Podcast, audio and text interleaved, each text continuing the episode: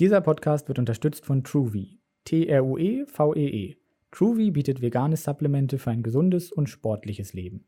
Dazu zählen essentielle Aminosäuren, Vitamin D und K2 mit Bio-Olivenöl und Algenöl mit den bei veganer Ernährung empfohlenen Omega-3-Fettsäuren EPA und DHA. Mit dem Code Podcast15 erhältst du außerdem 15% Rabatt auf deine Bestellung.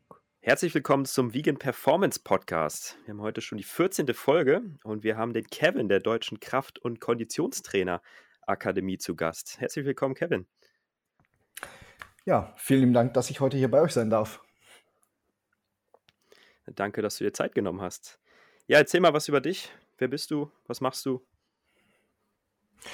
Ja, mein Name ist Kevin König, ähm, bin 34 Jahre alt, komme aus Hannover, einer der Mitgründer und Geschäftsführer der Deutschen Kraft- und Konditionstrainerakademie und ja, bin selber jetzt seit fast 18 Jahren ähm, auch Fitness- und Personal Trainer, später dann noch Ernährungsberater und ja, irgendwann kam dann halt auch noch die DKKA vor drei Jahren dazu und ähm, ja, aber bevor ich jetzt im Intro zu viel vorwegnehme, das ist ja auch ein Thema, wo wir heute mitunter glaube ich, drüber sprechen wollen.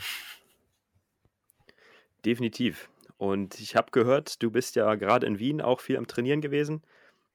Auch schon äh, Workouts gemacht heute Morgen. Was stand bei dir an? Ähm, ja, ich habe momentan so einen ähm, Vierer-Split, ähm, aber viermal Ganzkörper. Das heißt, in jeder Einheit habe ich dann so drei, vier Unterkörperübungen drin, äh, dann nochmal so drei, vier Oberkörperübungen. Heute Morgen ganz entspannt ein bisschen äh, Kreuzheben, Beinbeuger, ein bisschen die Glute Machines äh, dort getestet in dem Gym, wo wir waren, in dem Top Gym. Und ähm, ja, dann noch ein bisschen die ganzen anderen Geräte für den Oberkörper. Also ich habe nicht direkt meinen Plan gemacht, sondern einfach nur geguckt, was ist so ein ähnliches Bewegungsmuster und dann ist natürlich geil, wenn du dann in einem neuen, in einem anderen Gym bist und kannst du einfach mal so ein bisschen rumspielen und gucken, was da so für geile Sachen rumstehen. Das macht immer Spaß. Definitiv. Ich war auch bis Mittwoch in Wien, habe mal ein paar Studios durchgetestet. Ist immer cool, wenn man mal auswärts trainiert und neue Übungen probieren kann. Das ist immer mal schöne Abwechslung, ne? Auf jeden Fall, auf jeden Fall. Ja. Dann lass uns mal über die DKKA sprechen. Was ist die DKKA und was macht sie? Die DKKA, das steht für Deutsche Kraft- und Konditionstrainerakademie und was wir damit machen, ist im Prinzip, ja, ähm, Fitness- und Personal Trainer auszubilden und das mit einem sehr, sehr umfangreichen ähm, Ausbildungsprogramm, wo alle Themen enthalten sind, die wichtig sind, ähm, wenn man wirklich ein vernünftiger Trainer oder Trainerin werden möchte. Warum sage ich jetzt, wenn man vernünftiger Trainer oder Trainerin werden möchte, hat einfach damit zu tun, dass wenn man sich so die typischen Ausbildungen oder Lizenzen anguckt, die es über die letzten Jahre, Jahrzehnte in der Fitnessbranche gibt bzw. gab, ähm, dann haben wir so diese ja, B-Lizenz, A-Lizenz, Personal Trainer Ausbildung, Ernährungstrainer und so weiter und so fort. Es gibt ja zig verschiedene Lizenzen und Ausbildungsprogramme und die haben alle ein Problem. Nämlich, ja. es gibt zum einen erstmal gar keine Regulation in diesem Bereich. Das bedeutet, es gibt keine ähm, übergeordnete Institution, die vorgibt, was inhaltlich in so einer Lizenz drin zu sein hat und auch in welcher inhaltlichen Tiefe das Ganze abgedeckt sein muss. Das bedeutet, ähm, nehmen wir an, du hättest jetzt ein bisschen zu viel Geld und ähm, es würde dir nichts ausmachen, wenn du zu fünf verschiedenen Anbietern gehst und du würdest bei all diesen Anbietern jeweils eine B-Lizenz machen oder eine A-Lizenz. Dann würdest du am Ende feststellen, Du hast zwar, wenn du das bestanden hast, am Ende ein Zertifikat, wo jeweils B- oder A-Lizenz draufsteht, aber die Themen, die darin gelehrt werden, die überschneiden sich zwar bis zu einem gewissen Anteil, aber jeder Anbieter kann hier inhaltlich, thematisch machen, was er will. Also es, du wirst dann am Ende feststellen, du hast ähm, fünfmal eine B-Lizenz gemacht, die aber äh, thematisch und auch in der inhaltlichen Tiefe ähm, völlig unterschiedlich ist.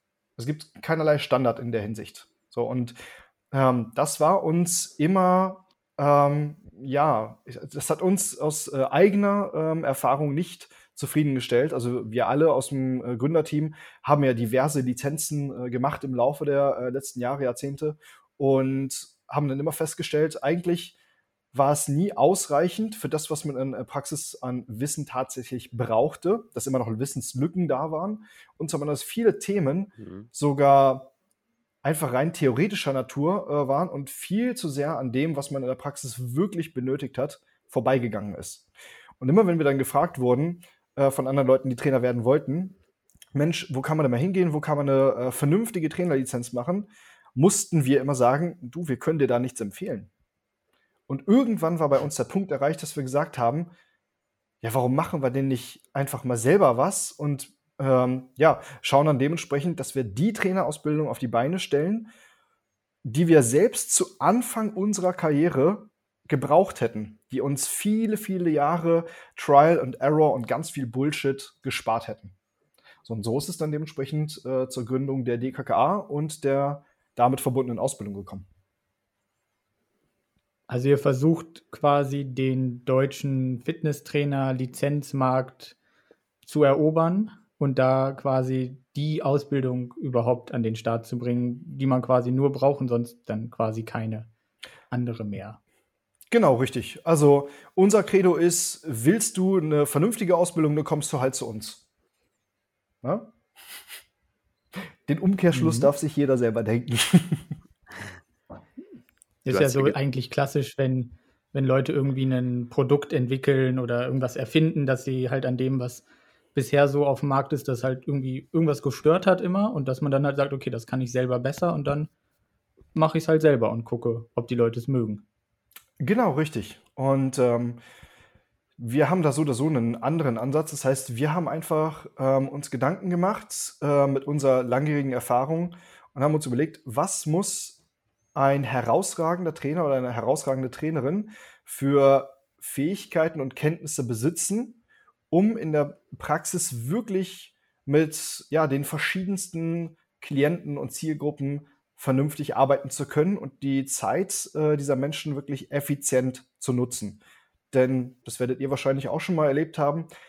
Da kommen Menschen ins Studio oder beziehungsweise in so ein Personal Training Setting und dann wird da mit denen ganz viel Quatsch gemacht, was nicht unbedingt äh, zielführend ist und einfach nur die Zeit dieser Menschen äh, verplempert. Oder dass es wirklich vernünftige ja, Trainings- bzw. Adaptationseffekte gibt. So, und das wollen wir eben nicht. Oder das also, Geld wird auch verplempert. Ja, genau. Ja, deswegen, da verfolgen wir zum Beispiel auch ein paar Philosophien. Beispielsweise Basics over Hypes ist eine unserer Philosophien.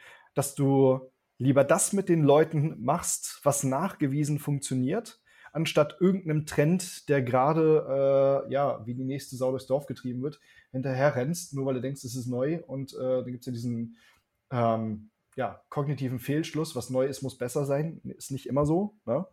Und deswegen sagen wir da ganz klar, Basics over Hypes, mach das, was nachweislich funktioniert was deinen Kunden Ergebnisse bringt. Ja? Oder auch, eine weitere Philosophie ist ähm, Effektivität vor Verkauf. Nur weil du mit irgendeiner Trainingsmethodik Geld verdienen kannst oder weil der Kunde möchte, dass du diese Trainingsmethodik mit ihm machst, heißt das nicht, dass du das tun solltest, sondern dann bist du als Experte in der Pflicht, dem Kunden, der Laie ist, zu erklären, warum das, was er davor hat, vielleicht nicht sinnvoll ist und dann gegebenenfalls lieber auf dieses Geld zu verzichten, sondern äh, zu sagen, lieber Kunde, wenn du das unbedingt machen möchtest, dann bin ich vielleicht der falsche Ansprechpartner für dich. Ich mache so einen Quatsch mit dir nicht, sondern ich mache mit dir Dinge, die dir helfen, die nachweislich wirklich für dich gut sind. und wenn der Kunde das dementsprechend nicht. Hast du da ein äh, Beispiel hinnimmt, oder hast du mehrere Beispiele? So von Sachen, wo du sagst, das ist so ein Hype im Moment oder da, da wird irgendwie eine Sau durchs Dorf getrieben und die ist noch nicht so gut erforscht oder ist vielleicht sogar nicht wirklich sinnvoll. Kannst du da ein paar Beispiele nennen? Weil das jetzt so ein bisschen vage, glaube ich, aktuell noch für die Zuschauer. Also sehr im Trend ist ja gerade das Thema Neuroathletik-Training äh, oder sowas wie Training auf instabilen Untergründen, äh, was nur sehr, sehr, sehr bedingt ähm, eine Berechtigung hat oder beziehungsweise sehr, sehr bedingt sinnvoll ist in wenigen äh, Kontexten ähm, und wo Training auf festen Untergründen beispielsweise immer oder nicht immer ist jetzt pauschalisiert, sondern in den meisten Fällen überlegen ist oder sinnvoller. Sowas zum Beispiel. Oder es gibt so Kunden, ähm, die wollen ja einfach in so einem Personal Training Setting beispielsweise fertig gemacht werden. Die kommen da hin und sagen, äh, ja, ich will am Ende der Einheit richtig fertig sein. Ja, ich möchte keine Ahnung, irgendwelche komischen Zirkel machen und so weiter und so fort. Und du weißt, ah, das ist für diesen Kunden jetzt eigentlich nicht das, was er braucht, was sinnvoll ist.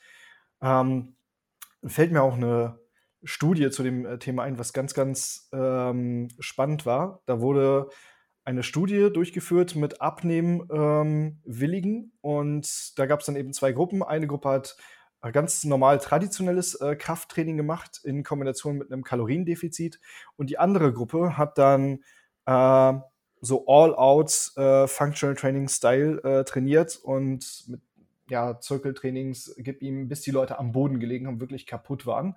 Ähm, was dazu geführt hat, dass sie so einen Muskelkater hatten, sich kaum bewegen konnten, dass am nächsten Tag äh, der Kalorienverbrauch durch quasi, also Need war quasi nicht existent. Ähm, ich gehe mal davon aus, eure Podcast-Hörer können was mit Need anfangen. Den, Be den, Begriff musst du erklären. Ah, okay.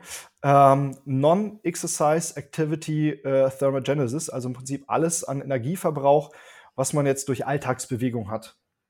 Ähm, dadurch, dass die so einen starken Muskelkater hatten, ähm, haben sie am nächsten Tag sich viel, viel, viel weniger äh, bewegt als üblicherweise, haben dadurch natürlich auch einen viel geringeren Gesamtkalorienverbrauch gehabt und zum Beispiel viel weniger jetzt in diesem Setting abgenommen als die andere Gruppe, die ein sinnvoll geplantes Krafttraining durchgeführt hat. Einfach weil es durch den geringeren Verbrauch dieser Gruppe natürlich jetzt viel schwieriger fiel, das Kaloriendefizit überhaupt einzuhalten oder umzusetzen. Ja, also deswegen nicht alles, was irgendwie gerade im Trend ist oder beziehungsweise was der Kunde vielleicht äh, will, wie auch immer, sollte man mit dem Kunden auch durchführen. Du hast jetzt gerade funktionales Training angesprochen. Wäre das auch so ein Ding? Nee, da müssten wir erstmal wieder in die Definition gehen, was ist denn eigentlich funktional beziehungsweise äh, funktionelles äh, Training? Das definiert ja jeder äh, ja irgendwie anders. Ja? Also die einen sagen, es ist nur mhm. äh, sowas wie mehrgelenkige Übungen, Übungen, die ähm, beispielsweise sowas wie äh, mit freien Hanteln, also Kniebeugen, Kreuzheben, Überkopfdrücken, so eine Geschichten. Ähm, und der andere sagt, äh, okay, wenn ich jetzt einen Bizeps-Curl trainiere, ist er auch funktional, weil der mir hilft im Alltag, äh, jetzt beispielsweise Dinge besser tragen zu können. Also was ist funktional? Mhm. Ich denke da halt, bei, wenn ich bei äh, funktionalem Training bin, denke ich immer an diese Leute, die irgendwie dann Kurzhand in der Hand haben und dann stellen sie sich auf ein Wackelbrett und dann machen sie eine Kniebeuge und gleichzeitig dann noch einen Bizeps-Curl und dann noch äh, drücken sie die Handel nach oben. Und das mhm. ist dann besonders funktional, weil man besonders viel in einer Übung irgendwie unterbringt. Deswegen da so ein bisschen der Hint, äh, ob das jetzt so sinnvoll ist. Mhm. Ähm, wenn man Spaß an solchen Dingen hat und einem das Verletzungsrisiko völlig egal ist, dann ist das in dem Kontext vielleicht sinnvoll, aber dann kann man auch andere spaßige Dinge äh, vielleicht eher vorziehen. aber in einem Trainingskontext. Da kannst du noch mal erzählen, Marc, was du da gesehen hast bei Insta.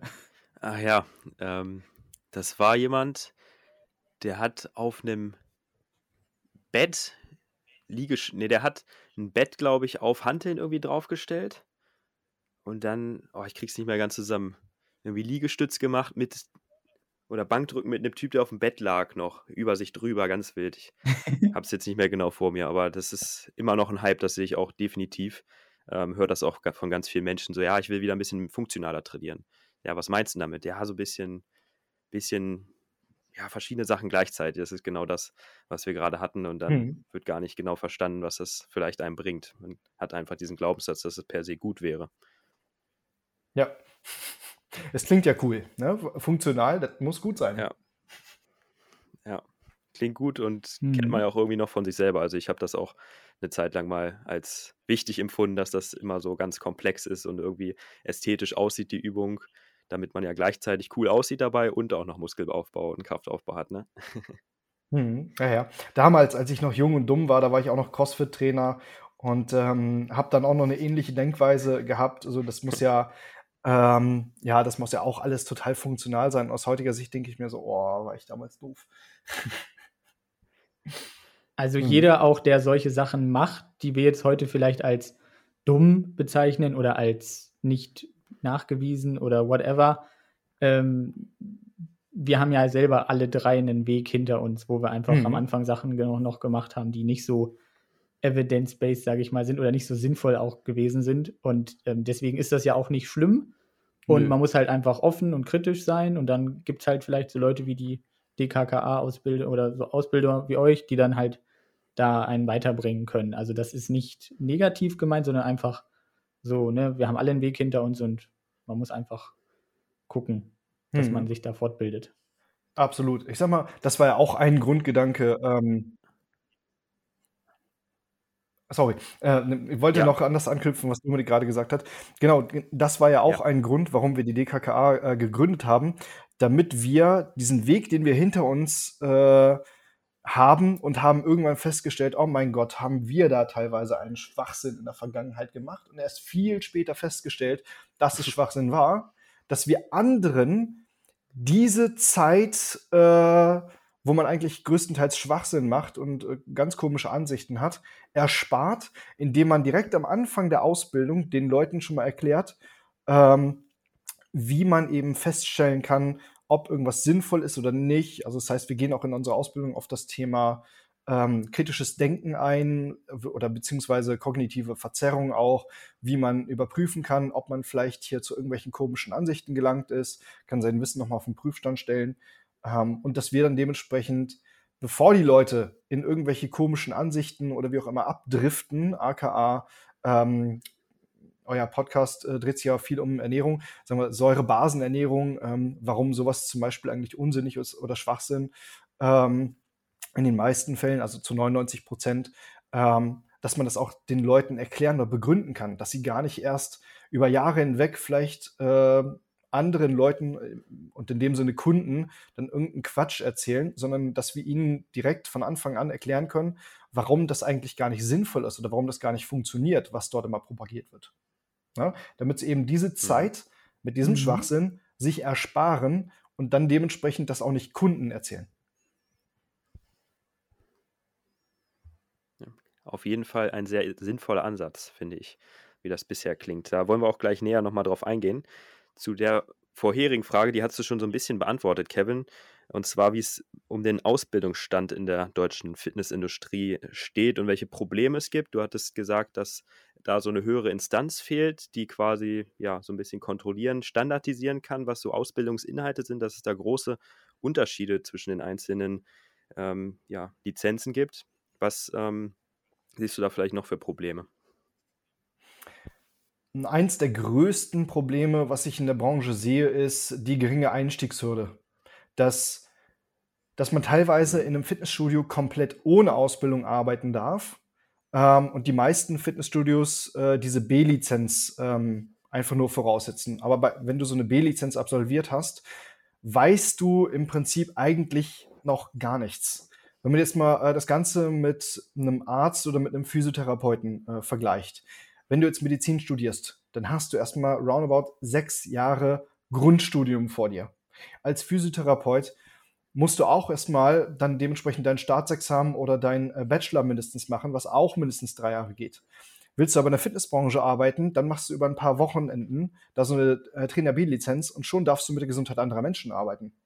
Also die Einstiegshürde in die Fitnessbranche ist einfach viel zu gering. Es ist viel zu einfach, äh, in der Branche arbeiten zu dürfen. Und da man ja mit der Gesundheit anderer Menschen arbeitet und hier dann dementsprechend auch in die Richtung Nocebos äh, zum einen viel falsch machen kann, also sprich, dass man den äh, Menschen dann Dinge erzählt und Angst macht, äh, wo es eigentlich gar keine Angst, äh, also oder gar keine Berechtigung für Angst gäbe, wie beispielsweise, du darfst nicht mit einem runden Rücken heben. Da lernst du zum Beispiel, vor kurzem habe ich das auch wieder gesehen, in B-Lizenzunterlagen so, du darfst nicht äh, mit rundem Rücken heben. Ja? So, da wurde aber beispielsweise auch gar nicht differenziert, ob das, äh, ob das jetzt 5 Kilo sind äh, oder 50 Kilo oder ähm, so ein Maximalgewicht beim äh, Kreuzheben. So, da wird einfach den Leuten äh, gesagt, so, du darfst nicht mit einem runden Rücken heben. Dass das schlecht für den Rücken wäre. Okay, dann geht so jetzt, äh, dann geht jetzt so jemand äh, raus, ähm, hat selber eigentlich gar keine Ahnung davon, dass das Schwachsinn ist. Er hat es von einem Ausbildungsinstitut so beigebracht bekommen und erzählt es den Kunden so weiter. Und diese Kunden glauben das dann, weil sie denken, dass da eine kompetente Person vor ihnen steht. Denn das ist ja auch noch so ein äh, Punkt, wenn jemand ins Studio geht und keine Ahnung hat, also Laie ist, ähm, die Fitnessstudios, die erzählen ja nicht, ja, unsere Trainer sind ja alle ähm, nur schlecht äh, ausgebildet. Die sagen ja, nee, bei uns bekommen sie überall kompetente Betreuung. Experten. So. Genau, richtig. So, und, und damit wird ja dann dementsprechend ähm, eine Kompetenz suggeriert den Kunden gegenüber, die in den meisten Fällen gar nicht da ist. Ich will jetzt nicht sagen, nie da ist. Es gibt ja auch kompetente Trainerinnen und Trainer da draußen, aber die Anzahl an kompetenten Trainerinnen und Trainern in der Branche ist sehr gering. Ich würde grob sagen, wenn man jetzt sich 100 Trainerinnen und Trainer anschaut, dann hat man da ein, zwei, vielleicht drei wirklich gute dabei. Ähm, und den Großteil, ja, der ist nicht gut ausgebildet.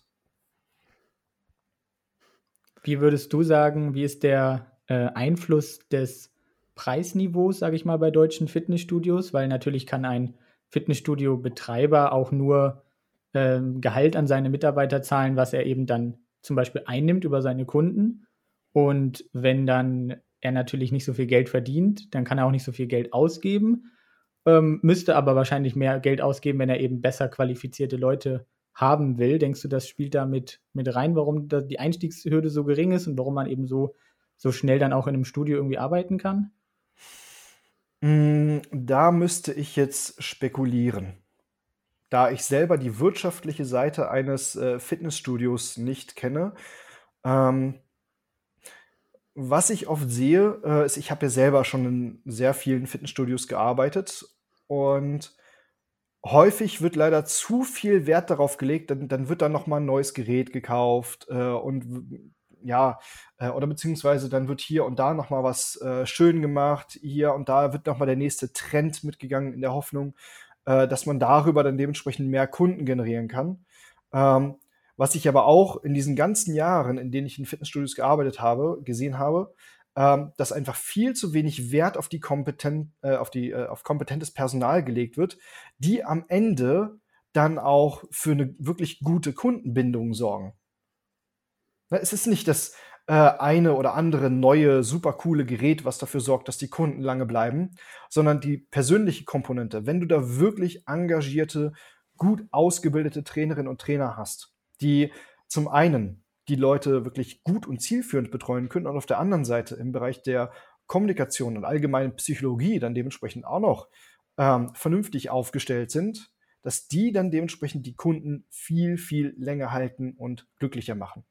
Und dann hast du hier dann dementsprechend natürlich auch einen viel höheren Customer Lifetime Value. Also sprich, wenn der Kunde länger bleibt, ähm, generiert dieser Kunde mehr Umsatz und darüber kann dementsprechend auch äh, das Studio die Trainer besser bezahlen. Wenn du dein ähm, mhm. wenn du eine hohe ähm, Rate hast an äh, Kundenabgängen und dein Marketing nur dazu dient, diesen Abgang immer aufzufangen und Neukunden zu generieren, damit deine Mitgliederzahlen irgendwo plus minus null bleiben, dann könnte man einen gewissen Teil dieser Investition natürlich auch in sein Personal stecken, das die Kunden glücklicher macht und länger bindet.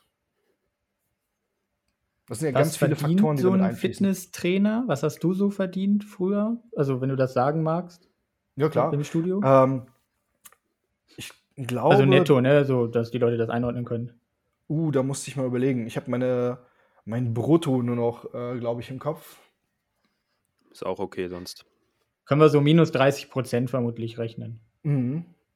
Also, ähm, ich habe damals ähm, Vollzeit als Trainer ähm, so roundabout 1,8 äh, bis 1900 brutto äh, gehabt. Gut, das ist aber auch schon einige Jahre her jetzt.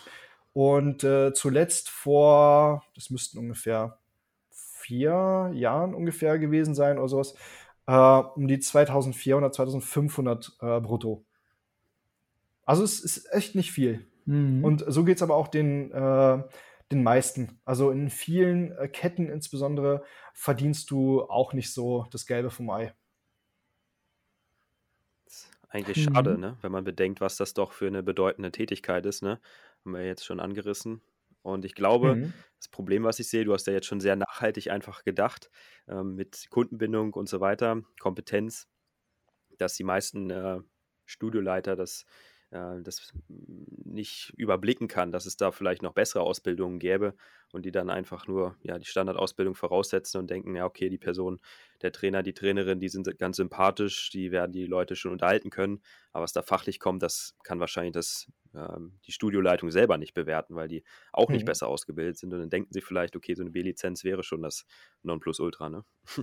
Ja, definitiv. Das, was du gerade gesagt hast, ist ein ganz wichtiger Punkt, der auch ähm, zeigt, wie wichtig die Komponent, äh, Komponente Mensch äh, da einfach ist.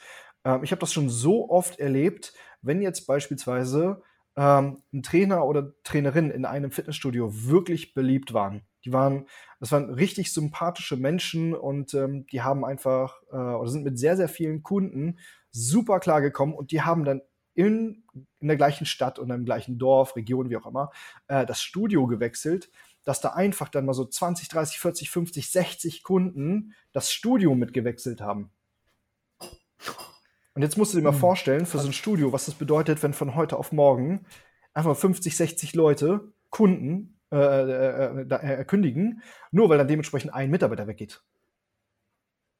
Da müsste den äh, Mhm. Studiobetreibern eigentlich schon klar sein oder klar werden, dann wie wichtig das Personal ist und warum man dann dementsprechend gutes Personal einstellen äh, und auch versuchen sollte, langfristig zu halten, indem man sie gut bezahlt, gut ausbildet und dementsprechend auch darin schult, wie sie einfach im Bereich der Kommunikation, der Psychologie einfach noch besser werden.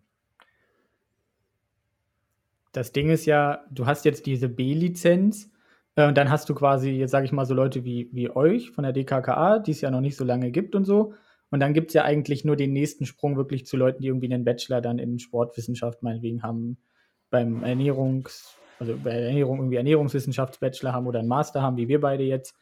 Und Hm. die kriegst du natürlich in dem Fitnessstudio nicht für 1900 brutto. Mhm. Also Ja. das, glaube ich, kann jeder verstehen, dass die sich das nicht antun, in einem Fitnessstudio zu arbeiten, obwohl die Leute, glaube ich, dann äh, schon quasi, ja, ausgebildete, studierte Leute irgendwie in einem Fitnessstudio erwarten, was aber dann einfach vom, vom Preisniveau her, vom, vom Lohnniveau einfach nicht, nicht drin ist. Und ich glaube, da seid ihr jetzt so ein bisschen in der Mitte, dass ihr sagt, wir wollen eine bessere Ausbildung machen, aber dann trotzdem Leute euch dann geben, die dann vielleicht auch nicht das Gehalt von einem Master-Absolventen irgendwie erwarten.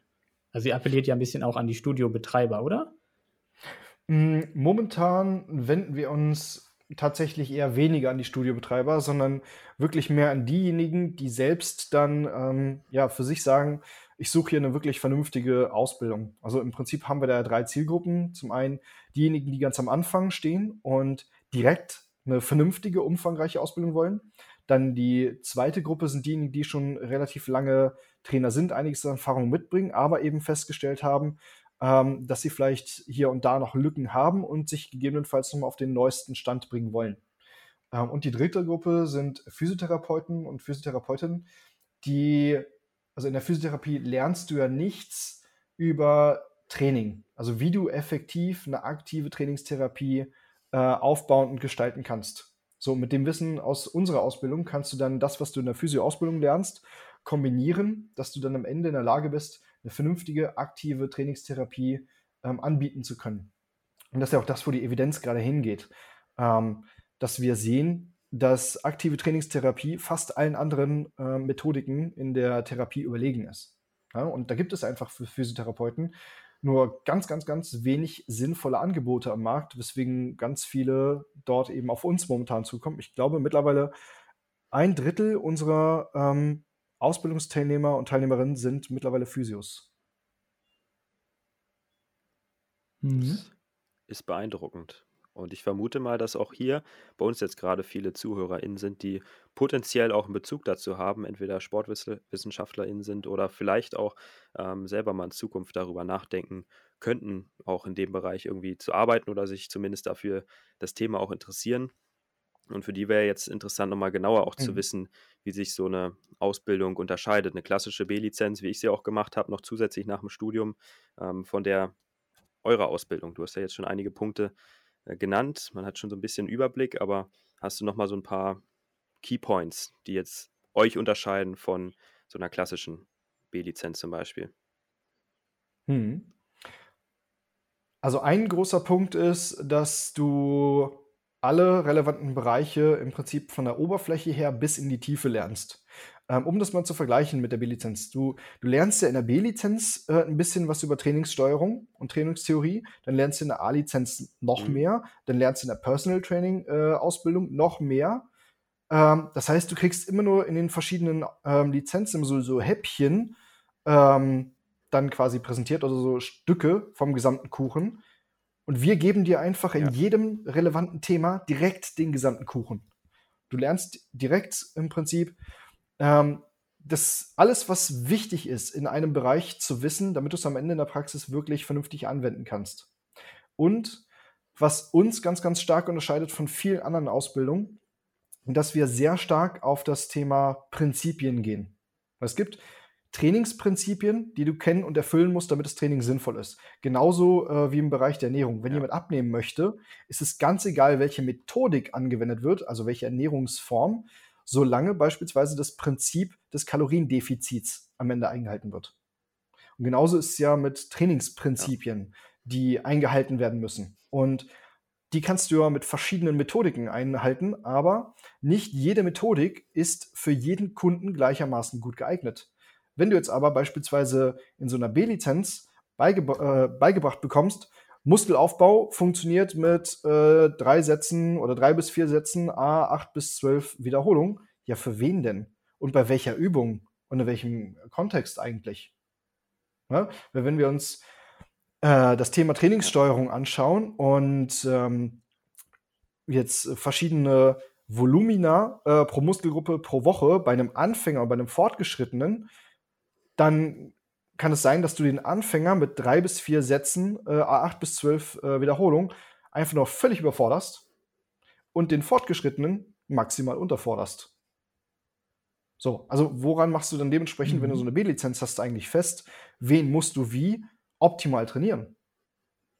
Ne, oder auch das Thema ähm, Bewegung verstehen. Also bei uns in der Ausbildung lernst du tatsächlich Bewegungen zu verstehen. Das, also, dass wenn du eine Kniebeuge beispielsweise jemandem zeigen möchtest, kannst du das äh, bei jemandem machen, der 1,60 Meter groß ist oder bei jemandem, der 2 Meter groß ist. Und ganz egal, welche Körperproportion er hat. Und du weißt ganz genau, was du in dieser Kniebeuge verändern musst, damit sie dann, äh, dann dementsprechend ähm, Quadrizeps dominant ist oder Gluteus dominant oder wie auch immer. Je nachdem, was derjenige dann dementsprechend trainieren möchte oder was für die ähm, Körperproportion, also die Anthropometrie entsprechend sinnvoll ist. So, und wenn du jetzt in so eine B-Lizenz gehst, gut, da lernst du gar nichts über eine Kniebeuge oder nur sehr, sehr wenig. In der A-Lizenz und in der Personal Trainer Ausbildung schon mehr. Genau.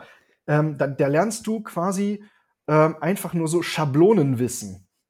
Na? Also, da, da, lernst du, wie kannst du Leute an diesem einen Gerät beispielsweise daran setzen, so ein bisschen die Höhe und äh, das eine oder das andere vielleicht noch einstellen. Was ist aber, wenn du jetzt ein Gerät von einem völlig anderen Hersteller hast, wo die Einstellmöglichkeiten andere sind, ähm, was machst du, wenn da jetzt eine Person ankommt und muss darauf eingewiesen werden? Und wenn du jetzt unsere Ausbildung durchlaufen hast, dann lernst du Biomechanik zu verstehen und anzuwenden. Und es ist ganz egal, wen du da hast als Kunden, was für Proportionen damit bringt, ähm, was der machen möchte und was du da jetzt beispielsweise für Trainingsmodalitäten hast. Also egal, ob eine Langhantel, eine Kurzhantel, eine Kettlebell, ähm, Geräte oder Eigenkörpergewichtstraining, du verstehst einfach Bewegung und bist nicht mehr davon abhängig, dass zufälligerweise, dass das an ähm, ja, Bewegungsvorgabe, was dir in der Ausbildung erzählt wurde, da jetzt ähm, zwangsläufig passen muss oder nicht. Ja, also das lernst du in unserer Ausbildung ganz, ganz stark. Also dieses Prinzipienwissen, dass du wirklich dann unterscheiden kannst, für welchen Kunden, in welchem Kontext ist welche Methodik sehr wahrscheinlich die beste Wahl. Ja, genau wissen können wir es nicht. Wir sind keine Hellseher.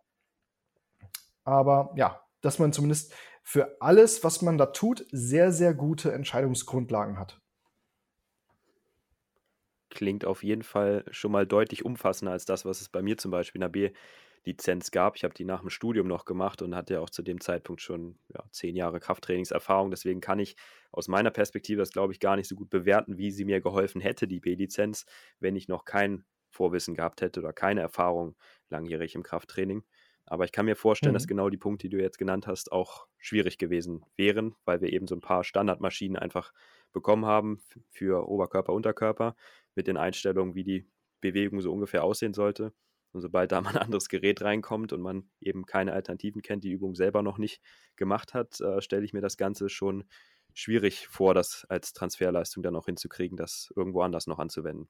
Auch wenn da theoretische Inhalte schon wirklich sehr umfassend dabei waren. Also das war bei uns, wenn ich da mal ein Insight geben kann, ich glaube 400 Seiten Skript, PDF. Und ich hatte einen anderen Kollegen, der die mir empfohlen hat, der die gemacht hat, der war noch im Bachelor zu der Zeit. Und der meinte, boah, Marc, puh, ich finde die ganz schön schwer, die Ausbildung. Da sind viele Sachen dabei, die ich jetzt so noch nicht wusste. Und ich habe es ein bisschen anders gesehen. Für mich war das eigentlich fast alles Wiederholung. Aber ja, wenn man gar kein Vorwissen hat oder deutlich weniger, dann könnte ich mir auch vorstellen, dass das schon schwieriger wird. Äh, zusammengefasst, was ich jetzt auch bei dir sehen würde oder bei euch, klingt das so, als wäre das einfach deutlich umfassender, aber auch deutlich anspruchsvoller. Oder würdest du sagen, das kriegt man trotzdem auch hin, wenn man noch nicht so viel Vorwissen oder Erfahrung im Krafttraining hat? Hm, Das kommt drauf an. Also deswegen ist ja auch eine Sache, dass du nicht einfach auf unsere Website gehen und die Ausbildung buchen kannst, gerade weil sie so anspruchsvoll ist. Das heißt, wir führen mit jedem erstmal ein persönliches, äh, persönliches Gespräch vorab und schauen dann natürlich erstmal, ähm, ja, was hat die Person im Vorfeld gemacht. Weil für mich ist zum Beispiel Indikator, dass die Person, die sich dort bei uns bewirbt oder für die Ausbildung interessiert, ähm, die Ausbildung auch absolvieren kann, dass beispielsweise diese Person einen Studiengang schon mal absolviert hat oder zumindest irgendwo Ab äh, Abitur hat, was ja auch zeigt, dass man sich mit komplexen Themen auseinandersetzen kann. Ähm, ohne das jetzt negativ zu meinen, wenn ich jetzt da jemanden habe, der kommt vielleicht direkt äh, von der Haupt- oder Sonderschule, ähm, dann ist es für mich erstmal ein Indikator, okay, da weiß ich nicht, ob diese Person unsere Ausbildung schaffen kann. Ich schließe natürlich von vornherein nicht aus, ähm, weil nur weil jemand von der Hauptschule kommt und mit dem Schulsystem vielleicht nicht so richtig klargekommen ist, heißt das ja nicht, dass die Person nicht weniger intelligent ist, ähm, äh, weniger intelligent wäre, ähm, sondern einfach nur, ne, dass das Schulsystem für diese Person vielleicht nicht gepasst hat. Ähm, sowas zum Beispiel. Also deswegen gucken wir natürlich auch, gibt es da Indikatoren, die uns zeigen, kann diese Person voraussichtlich unsere Ausbildung überhaupt schaffen? Ja? Und je mehr Vorerfahrung man mitbringt, im Sinne von eigener Tra äh, Krafttrainingserfahrung oder vielleicht, dass man schon mal eine Ausbildung oder Studiengang in die Richtung irgendwo absolviert hat, umso einfacher wird es für diese Person natürlich sein. Also wir haben jetzt auch schon ähm, Abbrecher in der Ausbildung gehabt, die einfach festgestellt haben, dass es für sie äh, zu schwer war. Ne? Dass wir jetzt auch gucken, dass wir unsere Ausbildungsinhalte überarbeiten und äh, dort, wo wir dann eben festgestellt haben, dass den Leuten schwerfällt, die Themen zu verstehen, das nochmal, also zusätzlich an, also speziell für diese äh, Thematiken dann Videos äh, mit sehr vielen Beispielen und nochmal alles umgangssprachlich erklärt, diese Themen dann runterzubrechen. Ne? Also ähm, das ist auch so ein Punkt. Ähm, wir lernen von jedem einzelnen äh, unserer Kunden und nehmen das Feedback auf und versuchen dann insgesamt die Ausbildung zu verbessern. Also es ist nie so, dass wir sagen würden, die Ausbildung ist fertig, sondern sie entwickelt sich immer weiter. Kann ich Mhm. die Ausbildung dann wie ein Coaching so ein bisschen auch äh, verstehen oder ist es schon auch, dass die Inhalte alle eigenständig durchgearbeitet werden müssen? Ähm, sowohl als auch. Ähm, größtenteils ist es natürlich Selbststudium, aber wir stehen jederzeit ähm, für Fragen, Hilfestellungen äh, zur Verfügung, machen auch Live-Calls, äh, wo wir dann dementsprechend äh, verschiedene Fragestellungen äh, durchdiskutieren. Ähm, oder wir bieten eben auch Nachhilfe an, was dann eben ja nicht gesondert auch gezahlt werden muss. Das heißt, wenn jemand irgendwo Hilfe braucht, dann kriegt er diese Hilfe. Und es gibt eigentlich keine Fragestellungen innerhalb der Ausbildung, die wir nicht versuchen, so ausführlich wie möglich zu beantworten. Dazu haben wir dann ja auch noch die Präsenzphasen. Und genau, dazu haben wir da auch noch die äh, Präsenzphasen, die jeweils zweimal äh, über vier Tage gehen, wo dann auch sehr, sehr viel mit den Teilnehmern vor Ort äh, diskutiert wird. Dort gehen wir die ganzen ähm, theoretischen Inhalte in der Praxis durch, wo jeder dann auch die verschiedensten Bewegungsmuster und Trainingsmodalitäten auch mal mit eigenen Leib erfahren muss ähm, und wo wir dann dementsprechend auch ganz, ganz viele äh, theoretische Fragen klären. Cooles Angebot. Also das klingt interessant. Ich habe tatsächlich auch schon mal mit dem Gedanken gespielt vor einiger Zeit, wo ich eure Ausbildung entdeckt habe oder dein Profil, ich weiß gar nicht, was es zuerst war. Dachte so, hm, Fitnesstrainer B-Lizenz war ein bisschen mau. Vielleicht mache ich das auch irgendwann nochmal. Äh, klingt auf jeden Fall richtig spannend. Aber an sich, an sich denke ich mir halt, das, was du alles gerade erzählt hast, mit ja, diesen Basics, sage ich mal, Trainingsprinzipien, ähm, das Ganze auf verschiedene Kundentypen irgendwie dann runterbrechen, ein bisschen Biomechanik und so. Ich habe halt keine B-Lizenz. Ich, ich, ich sehe das immer nur und bin da sehr kritisch und skeptisch, sage ich mal. Aber wie kann man denn überhaupt eine Ausbildung anbieten, ohne da so ein Verständnis einem an die Hand zu geben? Also wie kann ich es denn überhaupt verantworten, jemanden auf Menschen loszulassen, wenn nicht mal das irgendwie scheinbar Teil der Ausbildung ist? Das, das habe ich mich jetzt gefragt. das sind doch die absoluten Basics. Das muss doch wirklich jeder können, der irgendwie dann trainingsmäßig mit Menschen arbeitet. Ja, bei der Fragestellung äh, bin ich voll bei dir. Das weiß ich auch nicht. okay, gut, dann sind wir uns da ja einig. Das, das hm. hat mich so ein bisschen schockiert, ehrlich gesagt. Ja, also ich finde es sogar witzig, äh, wenn man, also normalerweise ist es ja so, ähm, je teurer etwas ist, umso eher kann man dort Qualität erwarten. Ähm, was aber die Lizenzen im Fitnesssektor angeht, ähm, ist es hier etwas paradox. Eine der teuersten B-Lizenzen im deutschsprachigen Raum ist zeitgleich sogar eine der schlechtesten. Und eine der äh, günstigeren ist äh, dahingehend sogar eine der besten. da kannst hm, du als Kunde okay. anhand des Preises nicht mal ähm, jetzt davon ausgehen, äh, ja, ich bezahle jetzt ein bisschen mehr oder teilweise äh, zwei bis dreimal so viel wie bei anderen Anbietern, also muss es ja auch irgendwo besser sein. Ja, Pustekuchen. genau das Gegenteil ist sogar der Fall. Also das ist auch okay. ein Punkt. Ähm, die Branche ist, was das angeht, einfach, da, da fehlt eine äh, Regulierung. Ich denke, das liegt auch daran, dass die Fitnessbranche einfach so schlecht reguliert ist, weil sie zum, ähm, zum Freizeitsektor zählt und nicht zum Gesundheitssektor. Mhm, das kann sein, ja, das stimmt.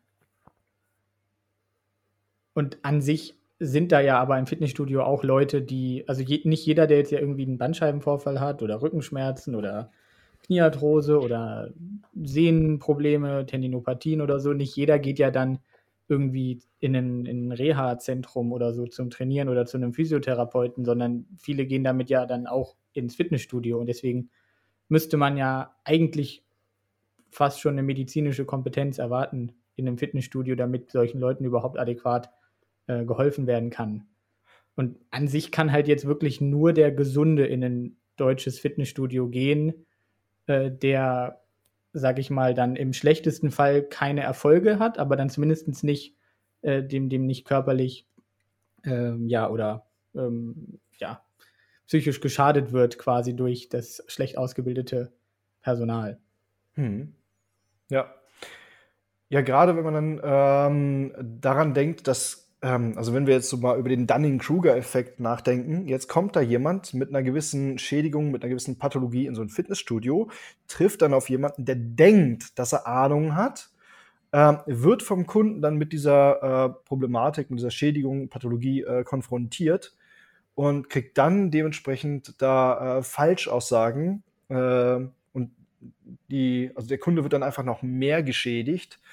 Ähm, das ist schon, schon kritisch. Weil die meisten wissen ja gar nicht, weil sie so inkompetent sind, wo ihre Kompetenz eigentlich endet und dass sie an dieser Stelle eigentlich eher sagen sollten, du tut mir leid, von der Thematik habe ich keine Ahnung, da solltest du eher zu einem Therapeuten oder zu einem Arzt gehen. Okay, wenn wir schon bei dem Thema Grenzen sind, ähm, wo würdest du denn jetzt äh, dann auch die Kompetenzgrenze von euren DKKA-Absolventen ziehen? Also du hast ja jetzt dafür auch Werbung gemacht, dass die quasi besser ausgebildet sind als jemand mit einer B-Lizenz jetzt meinetwegen. Aber sind die auch so gut ausgebildet wie jetzt zum Beispiel ein, ein Physiotherapeut oder wie ein studierter Sporttherapeut? Ähm, sind die vielleicht in einigen Aspekten sogar ne, besser ausgebildet als ein Standard-Physiotherapeut? Und wer äh, würde, also wen müsste euer DKKA-Trainer auch quasi wegschicken, weil er sagen müsste, okay, da, da endet jetzt eigentlich meine meine Kompetenz? Ja, ähm, im Prinzip Wir gehen in der Ausbildung auf gewisse Pathologien ein, die man häufig im Fitnessbereich trifft und bringen unseren Trainerinnen und Trainern bei, ähm, wie beispielsweise diese äh, Pathologien entstehen, was das ist, äh, wie so der aktuelle Stand äh, der Forschung hierzu aussieht und was man, sofern ärztliche Freigabe besteht, hier machen kann. Äh, also wenn wir jetzt jemanden haben, wie beispielsweise mit einer äh, Arthrose oder Arthritis. Ne? So, da haben wir dann dementsprechend ja äh, den Fall, okay, dass die Bewegung ähm, vorteilhaft ist, sowohl was die weitere Degeneration angeht, als auch das Schmerzempfinden.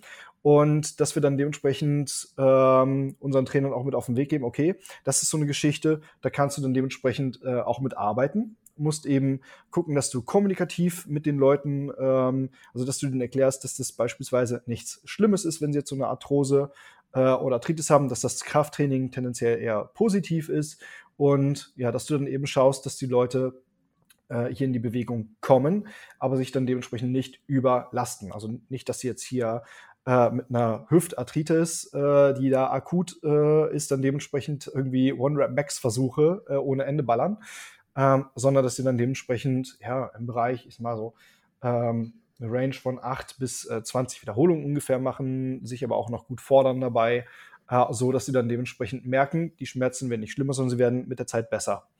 Ähm, sowas zum Beispiel. Aber wenn jetzt, wenn jetzt jemand eine akute Verletzung beispielsweise hat und gefragt wird, ähm, dass dort dann die Kompetenz eher endet, gerade wenn wir jetzt so Knieprobleme haben. Knie ist unglaublich äh, komplex. So, wir bringen unseren äh, Trainern beispielsweise nicht bei, wie kannst du jetzt ähm, sehen, ob jemand zum Beispiel ein gerissenes Kreuzband hat. Ja, also Thema Schubladentest oder sowas. Sowas machen wir gar nicht. Also wo es in die Diagnostik geht, sagen wir ganz klar, das ist nicht dein Job. Da musst du die Leute dann dementsprechend äh, auch zu einem Therapeuten oder Arzt schicken. Ja, also dein Job ist es nicht, irgendwas zu diagnostizieren, sondern wenn jemand mit einer ärztlichen Freigabe kommt und äh, dass die eine oder andere Pathologie äh, jetzt ähm, involviert, die wir jetzt beispielsweise in der Ausbildung angesprochen haben, wo du weißt, okay, da kannst du nicht großartig äh, mit dem Wissen, was du hast, irgendwas äh, verschlimmern, wie auch immer, oder sondern hast eher einen positiven Einfluss, dann kannst du es machen. Aber ansonsten schick die Leute ähm, zum Therapeuten oder zum Arzt. Finde ich persönlich sehr wichtig, weil, also dass, dass ihr da trotzdem mit den Leuten irgendwie das den, den euren ähm, Leuten beibringt, weil so viele Leute, wie dann zum Beispiel im späten Alter irgendwie eine Arthrose entwickeln oder so, oder so viele Schmerzpatienten, wie wir in, in Deutschland einfach haben, die können nicht alle zu einzelnen Therapeuten gehen, sondern die trainieren dann vielleicht zufälligerweise auch in einem Fitnessstudio und dann braucht man dort einfach äh, fähiges Personal, äh, weil das sonst einfach gar nicht händelbar ist. Und aktuell ist es aber halt so, dass dort äh, das Personal eben zumindest großteils gar keine Ahnung hat und ihr versucht da zumindest so ein bisschen mit Wissen äh, zu geben. Hm, genau, also zumindest ähm, gehen wir halt die häufigsten orthopädischen äh, Pathologien an, die man dann dementsprechend so in der Fitnessbranche antrifft, äh, damit unsere Trainerinnen und Trainer wissen, womit können sie in der Praxis arbeiten und wo sollten sie die Finger von lassen. Ne? Oder auch allein, wenn ich jetzt an so äh, biomechanische Geschichten denke, wie zum Beispiel ähm, Hüftimpingement, so ein, so ein Cam oder Pinzer oder Mixed Impingement, dass man dann äh, dementsprechend auch weiß, wie muss man sowas wie äh, eine Kniebeuge oder eine Beinpresse oder wie auch immer an Bewegung anpassen, damit die Leute das äh, vernünftig durchführen können und das Impingement nicht noch äh, verschlimmert wird. Da brauchst du ja dann auch das biomechanische mhm. Verständnis und musst erstmal wissen, ähm, wie überhaupt beispielsweise oder wie unterschiedlich ähm, jeweils so eine Hüftpfanne oder auch beziehungsweise der Oberschenkelhalskopf, ähm, wie, wie die geformt sein können, welche Variationen es da gibt und warum nicht jeder gleich Knie beugen kann, sondern in, in verschiedensten Positionen stehen muss. Und das wirkt sich ja dann auch auf so eine Geschichte wie so ein ähm, ja, ähm, Cam oder Pinzer oder Mixed Impingement aus. Magst du das kurz noch erklären? Das wissen unsere Zuhörer nicht.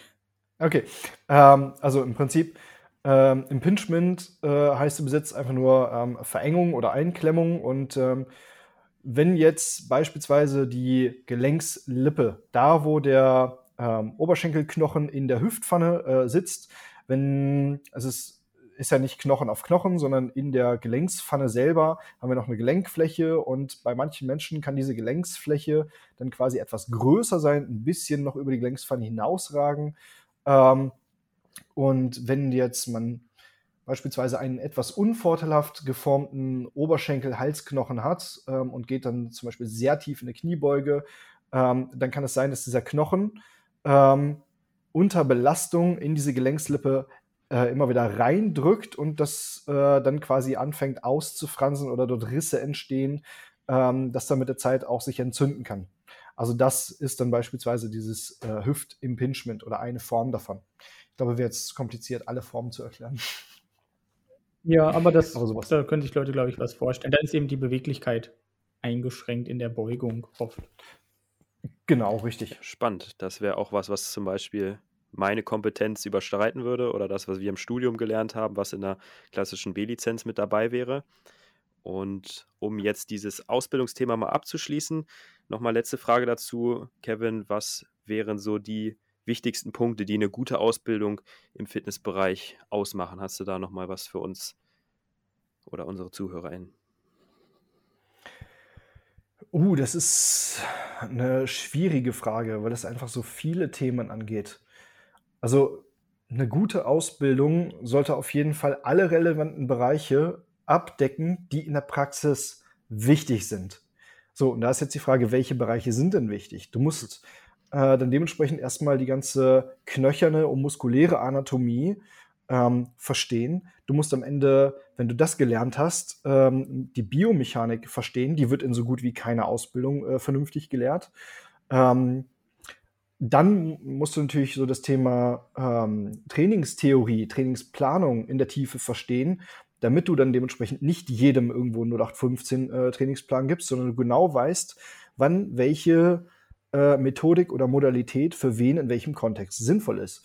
Ähm, dann das Thema Ernährung ist ganz, ganz wichtig. Denn Training und Ernährung geht's in, ja, eigentlich fast immer Hand in Hand miteinander, wenn es irgendwie um die Zielerreichung geht. Und du kannst den besten äh, Trainingsplan äh, der Welt jemandem geben, also theoretisch den besten Trainingsplan, äh, wenn diese Person dann dementsprechend nicht ähm, ausreichend äh, Kalorien oder Proteine oder wie auch immer zuführt ähm, oder auch nicht für ausreichend Regeneration sorgt, dann wird diese wird die Person mit diesem theoretisch perfekten Trainingsplan auch keine Fortschritte machen oder nur sehr suboptimale Fortschritte. Dass man dann dementsprechend auch hier äh, fundierte Tipps im Bereich der Ernährung geben kann oder eine fundierte Ernährungsberatung in dem Bereich sogar. Ähm, sowas zum Beispiel. Oder auch das Thema äh, Kommunikation, Didaktik, paar psychologische Grundlagen, dass man auch äh, zum Beispiel weiß, wie muss man mit den ähm, Leuten reden, damit man keine Nocebos aufbaut. Wie kann man beispielsweise eher ähm, sinnvolle Placebos nutzen? Ne? Und äh, solche Dinge. Oder beispielsweise, ähm, wenn wir eine Übung anleiten, wie gehen wir dabei ähm, didaktisch dann vor? Weil du kannst ein und dasselbe ähm, also du kannst mit einer oder derselben Person so reden oder so reden und auf der einen Seite ähm, überforderst du die Person und die Person fühlt sich einfach unwohl, weil sie sich denkt, oh mein Gott, ich bin irgendwie vielleicht zu doof, das irgendwie alles umzusetzen, was hier der Trainer oder die Trainerin von mir möchte. Ja. Und äh, in dem anderen Setting, äh, wenn man die Kommunikation nur ein bisschen anpasst ähm, und sich ein bisschen mehr Gedanken über die Wortwahl zum Beispiel macht oder was man wie anspricht, dass der Kunde oder die Kundin sofort versteht, was gemeint ist, das gut umsetzen kann und sich dann nicht so inkompetent fühlt. Es sind alles so viele Punkte, die in den meisten Trainerausbildungen einfach nicht vorkommen. Aber das sind eben Punkte, die unglaublich wichtig sind, um am Ende ähm, auch eine gute Trainerin oder ein guter Trainer sein zu können. Sehr spannend. Vor allen Dingen das mhm. mit der. Beratungskompetenz finde ich auch überaus wichtig. Und ich denke mal, das kommt in keiner B-Lizenz vor, könnte ich mir vorstellen. Also in meiner war es nicht dabei.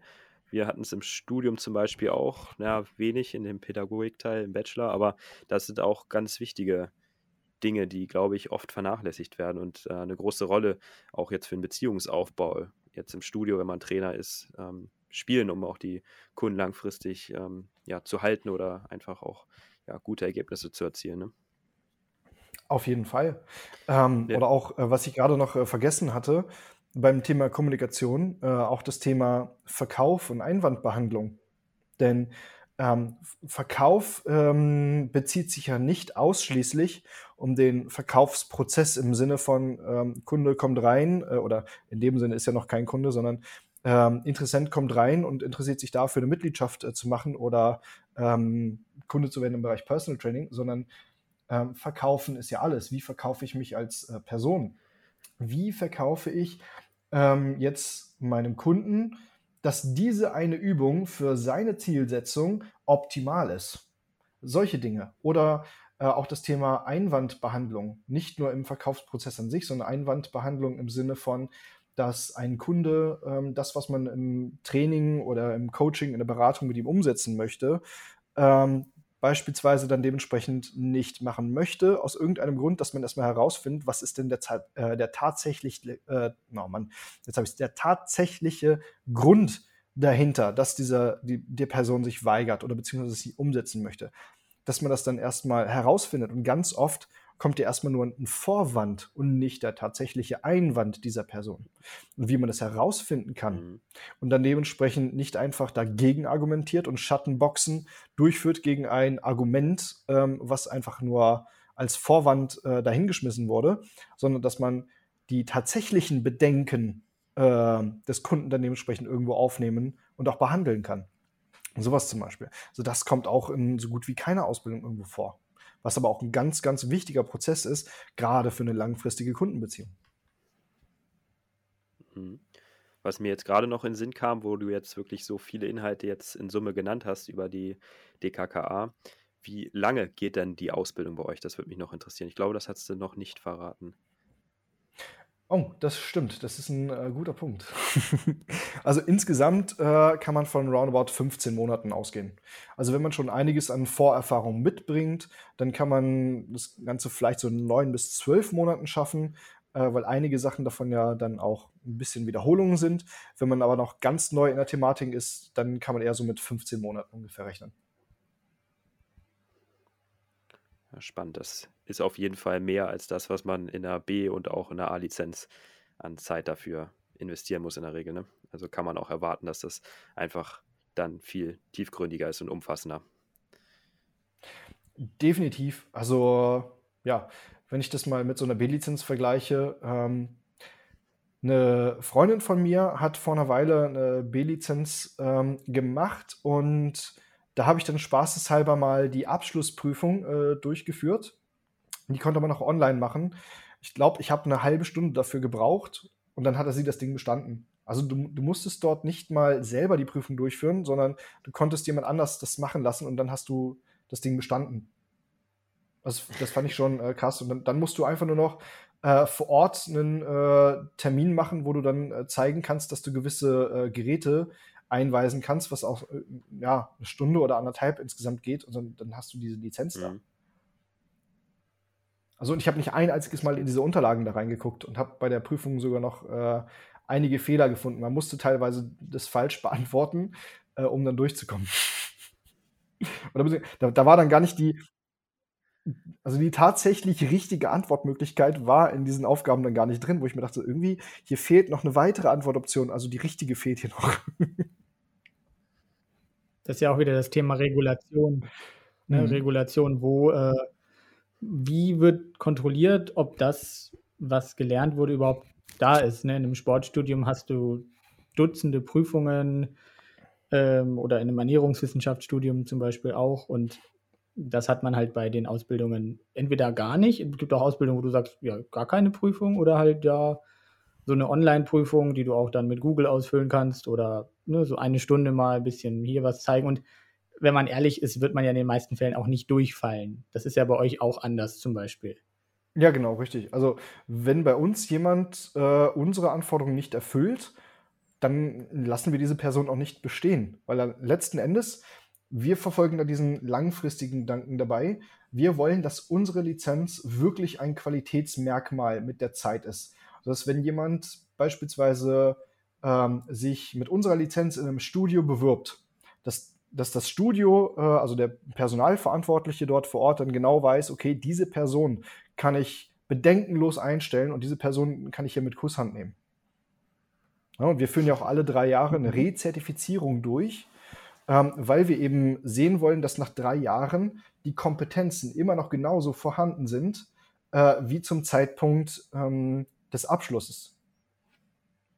Und das ist ja, wenn du jetzt beispielsweise andere Anbieter anschaust, so eine B-Lizenz, A-Lizenz oder die ist lebenslang gültig, dann machst du die irgendwann mal, äh, machst zehn Jahre lang gar nichts oder bildest dich nicht fort ähm, und bewirbst dich dann wieder in ein Fitnessstudio und dann, dann stehst du da mit deinem 10, 15 Jahre veralteten Wissen und diese Lizenz ist immer noch gültig. Und du hast einfach in, in der Zwischenzeit vielleicht gar keine Praxiserfahrung gesammelt und du hast eigentlich ähm, keine Ahnung, was äh, in der Zwischenzeit irgendwie an neuen Erkenntnissen dazugekommen ist. Und das ist bei uns zum Beispiel auch anders. Also immer wenn es ein Update ähm, beispielsweise gibt der Skripte, bekommen aktuelle äh, Ausbildungsteilnehmer und Teilnehmerinnen äh, eine Information darüber, dass wir geupdatet haben und auch die Absolventen und Absolventinnen. Das heißt, die haben auch nach der Ausbildung weiterhin immer Zugang zu den aktuellsten Ausbildungsmaterialien, damit sie sich immer up-to-date halten können. Ja, das ist ja auch das Thema ähm, Fortbildungspflicht. Die gibt es ja in der Physiotherapie auch nur für die Praxisinhaber. Die Ärzte müssen sich standardmäßig fortbilden. Die Ernährungswissenschaftler, die zertifiziert sind, müssen sich standardmäßig fortbilden. Und ähm, ein Fitnesstrainer muss sich nicht fortbilden. Also der hat im schlechtesten Fall wirklich das Wissen von vor 40 Jahren. Hm. Ja, ja, Freizeitbranche halt, ne? Ja, eigentlich sehr bedenklich. Äh, wie können denn jetzt die Leute, sage ich mal, den einen guten Fitnesstrainer erkennen? Also hast du da noch mal so ein paar Tipps für die Leute, wenn sie sich jetzt überlegen, ich will Personal Training buchen, ich will in ein Fitnessstudio, also wir können das auch als eine Frage machen, woran erkenne ich vielleicht ein gutes Fitnessstudio, woran erkenne ich einen guten Fitnesstrainer, einen guten Coach? Was kannst du denen da für Tipps an die Hand geben? Das ist schwierig. Also es lässt sich selten pauschal beantworten, weil anhand der Lizenzen lässt sich das äh, selten sagen. Und also ein kleines Beispiel, ich kenne viele Trainerinnen und Trainer, die haben etliche Lizenzen, die können eine ganze Wand damit voll tapezieren und haben trotzdem keine Ahnung. Und dann kenne ich welche, die haben gar keine hm. oder nur eine B-Lizenz ähm, und können die mit der voll tapezierten Wand aber ähm, argumentativ und mit ihrer Kompetenz komplett äh, unangespitzt in den Boden stampfen. Ähm, da ist es schwierig herauszufinden als Laie, wer ist da wirklich kompetent. Ähm, ich habe auch schon mal darüber nachgedacht, mal so eine Liste an Fragen ähm, mir zu überlegen, dass man sich die als Laie ausdrucken kann, kann damit in so ein Studio gehen und kann dann einfach den äh, Trainerinnen und Trainern dort mal diese Fragen stellen und anhand dessen, wie die reagieren, kann man rausfinden, haben die Ahnung oder nicht. Ich glaube, das müsste ich mal äh, umsetzen. ähm, das wäre also eine gute Idee vielleicht. Ja, stellt man direkt die Frage, ja, was passiert, wenn ich hier äh, fünf Kilo hebe mit rundem Rücken, platzen dann meine Bandscheiben und wenn die Trainer sagen, hm, vielleicht, ja. dann kannst du gleich gehen. Ja, so, sowas zum Vielleicht Beispiel. sind diese Mythen ja, da auch gut geeignet für. Ja, definitiv. Genau. Wie ähm, reagiert man auf Mythen? Ja, ähm, also alleine wenn ähm, ein Trainer oder eine Trainerin immer äh, sofort weiß oder auf alles irgendwie eine Antwort hat und äh, absolute äh, und Pauschalaussagen äh, trifft, ist das meistens mhm. kein gutes Zeichen. Also, also alle und immer sind so schlechte Wörter. Genau. Alle immer äh, ganz, ganz schlecht. Äh, wenn da hingegen mhm. äh, kommt, kommt drauf an, ist das meistens schon mal ähm, eher positives Indiz, dass diese Person dann dementsprechend mehr Informationen ähm, zum Kontext benötigt, um diese Frage spezifisch beantworten zu können. Ähm, sowas zum Beispiel. Oder wenn jemand immer eine Antwort auf alles hat und niemals sagt, puh, weiß ich nicht. Und in dem Thema stecke ich nicht so gut drin. Ne? Also wenn jemand auch mal zugibt, äh, von etwas keine Ahnung zu haben oder in diesem Bereich nicht so gut zu sein, ist das eher als positiv zu achten, weil wir hier dann jemanden haben, der ähm, weiß, was er für Kompetenzen hat und wo seine Kompetenzen auch enden. Also eine gewisse mhm. Relativierung und Differenzierung könnte man so zusammenfassen. Das wäre ein ganz gutes Merkmal gegenüber absoluten Aussagen und einer ja, unauthentischen Kompetenz, einer Person, die scheinbar alles weiß, sofort immer Mhm. alles empfehlen kann.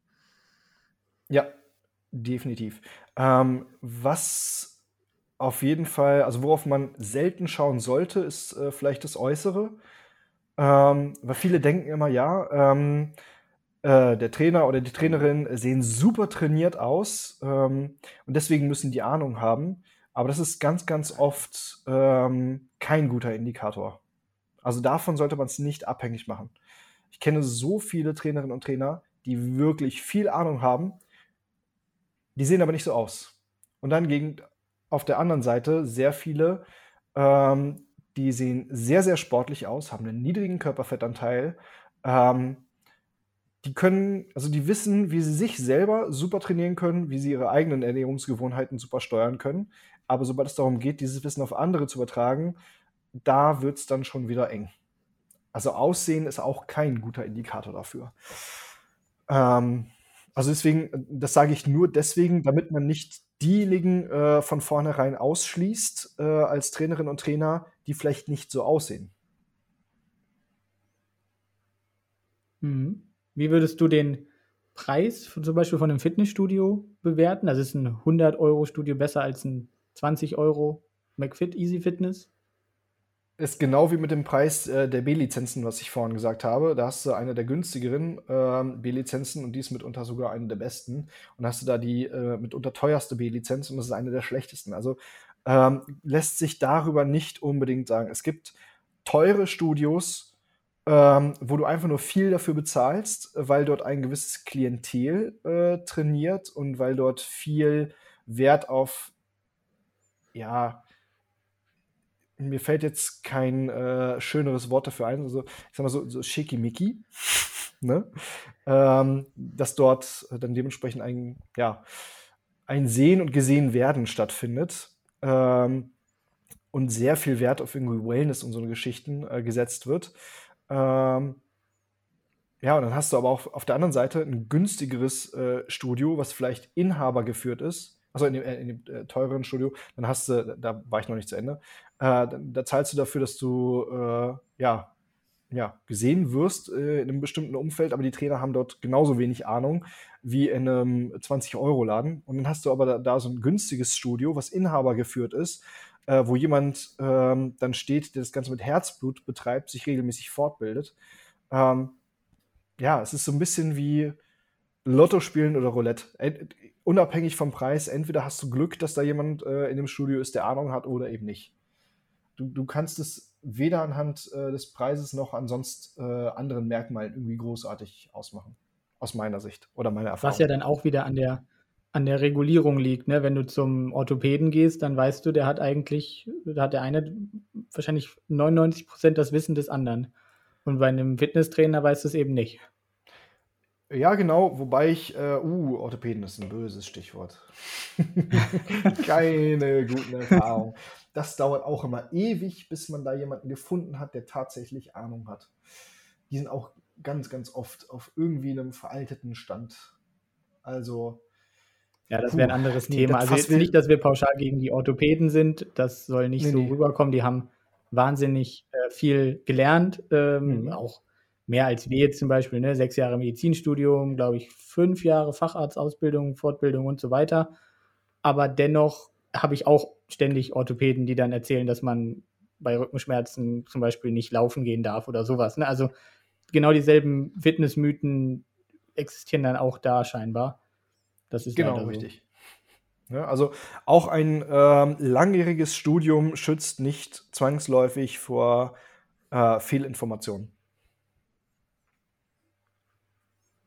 Definitiv nicht. Wie kann man, wie kann man so einordnen, ob was vielleicht eine Fehlinformation ist? Du hast da was angesprochen, dass du da so einen Weg äh, den Leuten vielleicht an die Hand geben könntest. Vielleicht machen wir das noch kurz.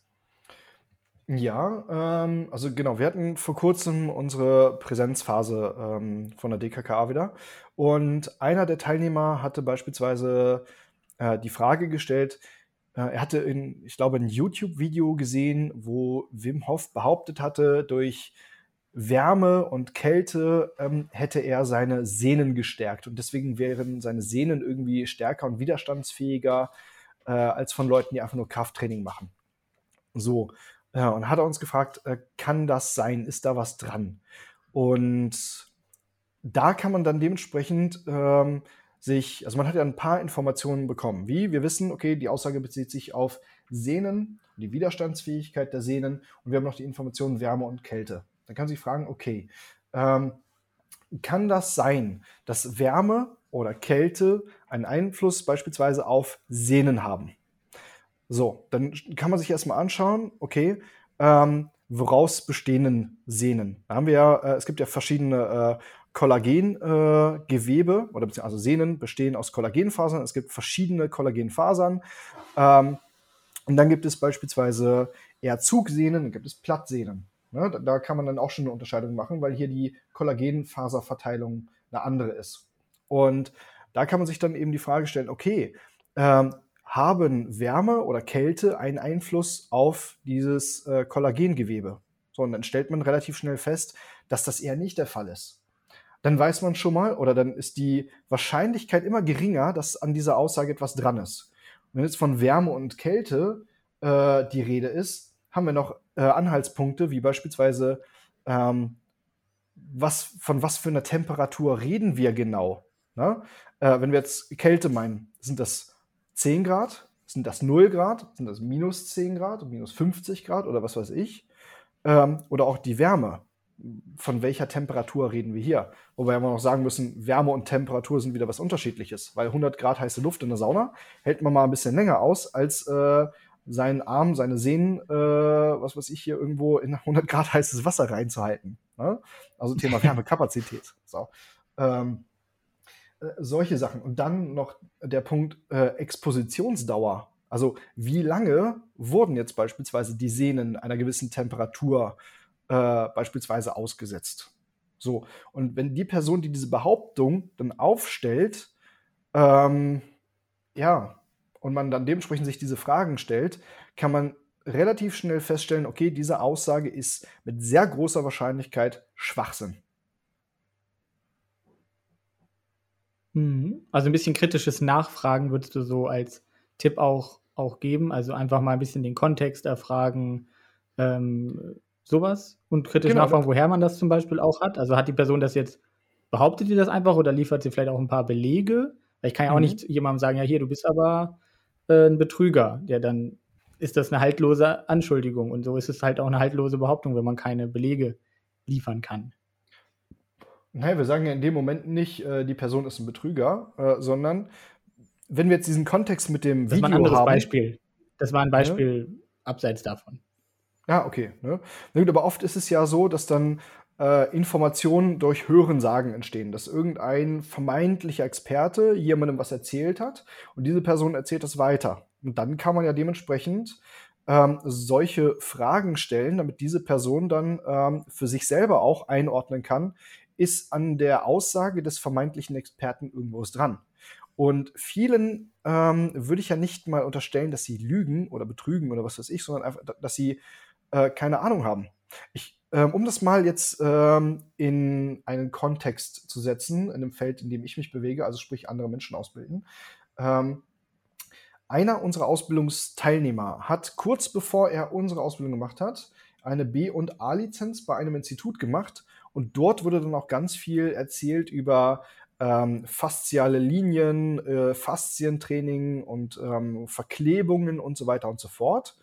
Und jetzt haben wir dann dementsprechend eine Person, die macht dann eine Ausbildung. Das heißt, ähm, diesem Ausbildungsinstitut gegenüber wird ja schon mal eine gewisse äh, Seriosität ähm, oder Expertenstellung gegenüber angenommen. Jetzt lernt diese Person diese Inhalte, wird am Ende damit zertifiziert und geht dann raus und trägt diese Informationen an Kunden weiter, ohne zu wissen, dass das, was sie da eigentlich gelernt hat, Schwachsinn ist. Jetzt gehen wir noch mal eine Stufe weiter. Die Person, die das in diese Skripte geschrieben hat bei dem Ausbildungsinstitut, die hat wahrscheinlich auch gedacht, dass das, was sie da reinschreibt, tatsächlich korrekt ist. Da kann man ja auch nicht unterstellen, dass sie das wissentlich ähm, da falsch dargestellt hat. So, vielleicht war einfach nur diese Person nicht in der Lage, diese Inhalte äh, und Prozesse irgendwo kritisch zu hinterfragen. Das ist ja auch immer das Ding, ähm, was ich bei uns gesehen habe, ähm, weil wir Skripte selber erstellt haben.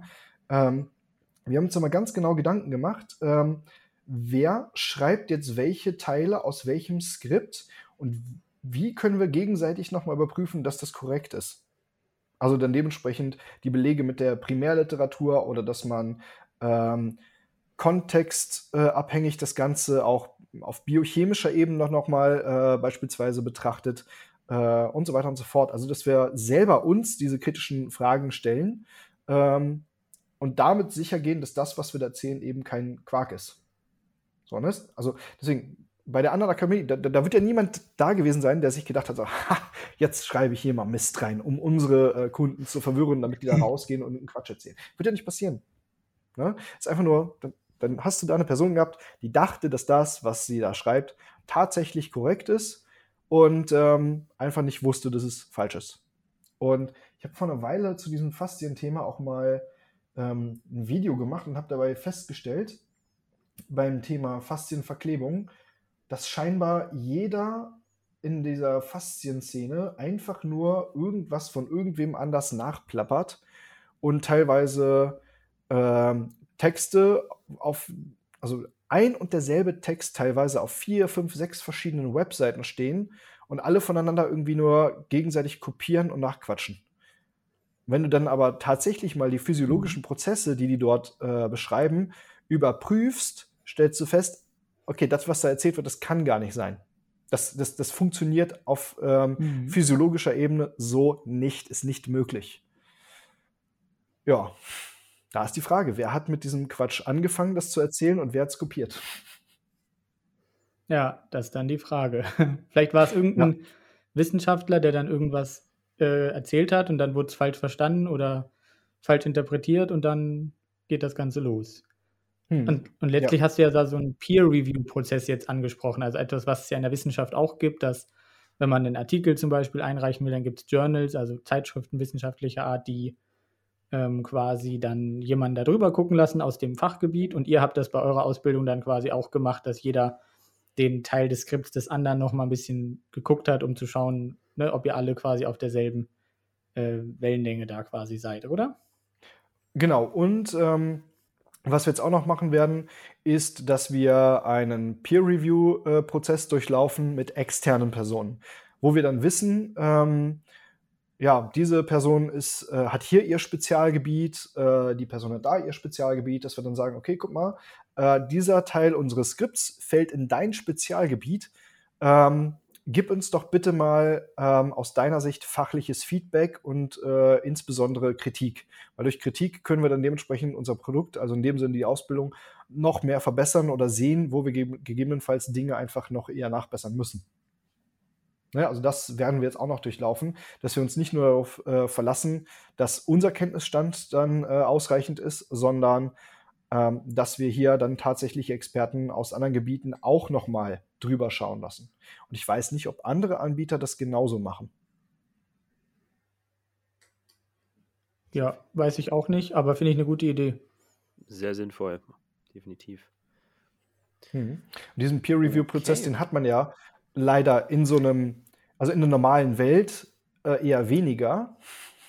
In der Wissenschaft zum Glück dass das, sorry, das Problem ist, dass das immer schon ganz früh ansetzt. Ne? Das ist ja teilweise schon bei den Autorinnen der Studien selber, dass sie teilweise einen Gedanken haben äh, oder auf irgendeine Information sich stürzen und das darauf brennen, obwohl das eben nicht der Evidenz entspricht. Und dann wird das halt weitergetragen von Leuten, die das ja glauben oder auch ein Fan von dieser Sichtweise sind. Und dann sieht man, wie weit das getragen werden kann. Ne?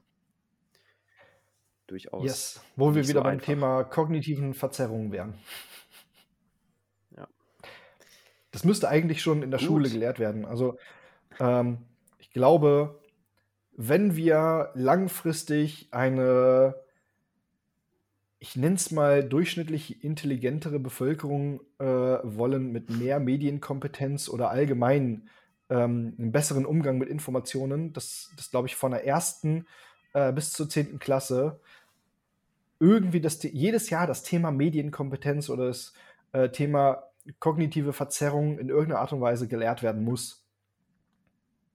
Ich glaube, das würde die Gesellschaft, ähm, also wenn wir mal sich vorstellt, man würde das jetzt einführen, dass von der ersten bis zur zehnten Klasse oder auch dann bis zur dreizehnten irgendwie äh, das durchgeführt wird, hätten wir eine Generation später ganz viele Menschen, die eine viel, viel größere Medienkompetenz im Allgemeinen hätten. Oder Informationskompetenz. Fände ich, fände ich auch überaus wichtig. Ja, Ja, total.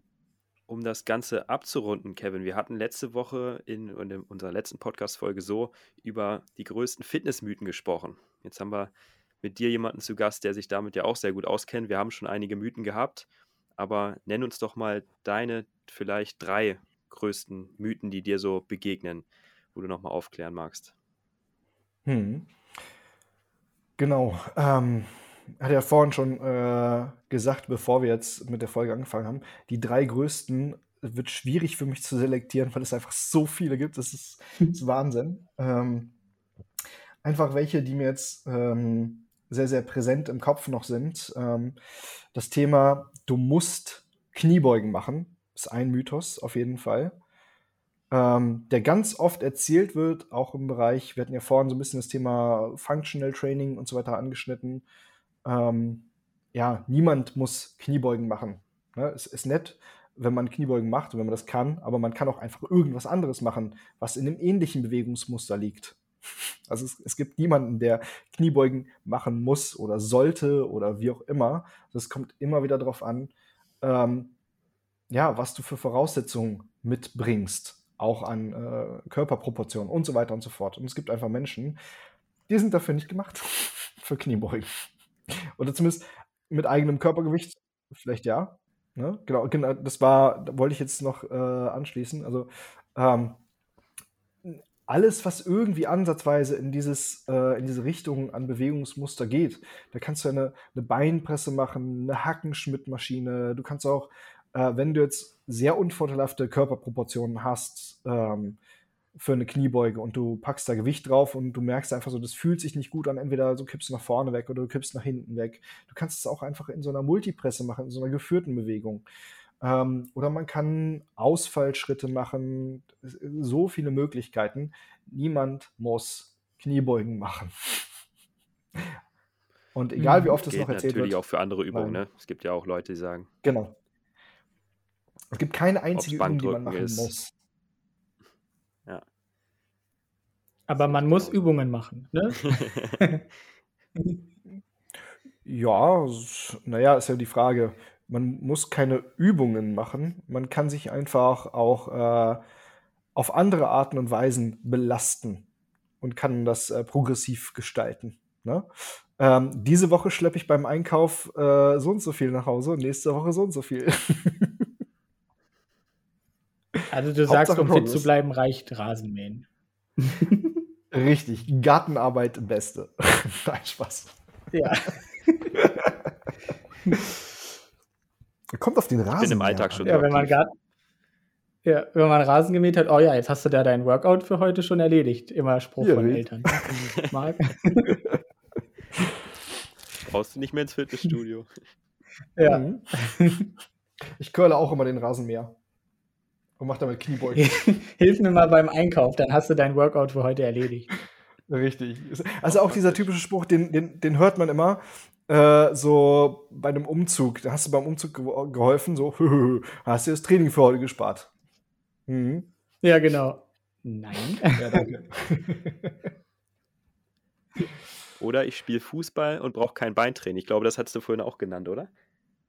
Ja, genau, das ist auch so ein. Ich fahre ja, ich fahr ja schon zur Arbeit Fahrrad, dann brauche ich kein Beintraining. Ja, genau. Ne? Das ist so. Das habe ich noch nicht gehört, aber das wäre krass. Ja. Ja, sowas Da haben äh, wir habe ich, auch schon- hab ich auch schon Echt? gehört. Ja. Ja, ri- richtig. Oh, Ja, so, oh. ich, ich gehe laufen, äh, ich fahre Fahrrad, äh, ich spiele Fußball, ich brauche kein Beintraining. Ne? Aber das sind ja völlig unterschiedliche Arten von Belastung und es ist wenig planbare Belastung. Ähm, und dann haben wir auch noch so Geschichten wie ähm, Range of Motion, also den Bewegungsradius, über den wir einen Muskel belasten und ähm, so eine Geschichten. Ich meine, klar, Radfahren, Fußball spielen, Laufen, das trainiert alles oder belastet in irgendeiner Art und Weise die Beinmuskeln oder die Hüftmuskulatur etc. Ähm, Aber nur weil wir jetzt beispielsweise laufen oder Radfahren oder Fußball spielen, heißt das ja nicht, dass es dadurch zwangsläufig einen Trainingseffekt gibt. Es kommt ja immer auf die Dauer, die Intensität an. Ähm, und, ja, und es ist immer davon abhängig, was will ich denn eigentlich erreichen. Will ich jetzt Muskelmasse erhalten? Ja, und das muss ein Trainer äh, natürlich einschätzen können. Das ist ganz wichtig. Ja, genau. Und der B-Lizenzler sagt, ja, laufen reicht. Nein, Spaß. Böse Unterstellung ja. hier. Nein, würde ich nie tun. ja. Ähm, nee, genau, was, was hatten wir noch? Ähm, ja, Frauen- und Krafttraining. Also, dass man als Frau Angst haben muss, dass wenn man jetzt ähm, dann trainiert, dass man ganz schnell ganz dicke, große Muskeln bekommt und aussieht wie ein Mann. Also sehr maskulin wirkt. Ähm, das, ist, das ist auch eine Sache, die ich immer und immer wieder höre, äh, wenn ich jetzt beispielsweise mit Kunden eine Zusammenarbeit äh, beginne und die dann sagen, ja, aber ich will nicht aussehen äh, hier äh, wie, so, wie so ein Kerl jetzt, so, so ordentlich muskelbepackt. Ne? so, wenn ich, wenn ich so überlege, wie lange und wie intensiv ich trainieren musste, bis da überhaupt irgendwas, äh, dass ich in dieser Region war, von dem, was die jetzt meint, ähm, dass das von heute auf morgen passieren würde. Puh, das hat schon einiges äh, an Stunden und Schweiß gekostet. Also da muss man natürlich auch mhm. äh, erstmal äh, erklären, okay, guck mal, Frauen in der Regel weniger äh, Testosteron als Männer. Ne? Das ist auch ein ganz wesentlicher Einflussfaktor davon. Ähm, dann, wie hart man eigentlich trainieren muss, also welche Intensität in diesem Training drinstecken muss, ähm, das Trainingsvolumen, ähm, wie oft man pro Woche da dann dementsprechend ähm, trainiert, wie viel Zeit man da über die Woche insgesamt reinstecken muss, bis da dann dementsprechend man irgendwann mal so aussieht. Ja? Dann alleine die, die genetische mhm. Komponente. Es gibt ja Leute, die trainieren Leben lang und sehen nie muskulös aus. Und dann gibt es auch wieder Leute, äh, die gucken Hanteln nur schief von der Seite an und äh, schon spüren sie, wie die Muskeln wachsen. Jetzt übertrieben, ne?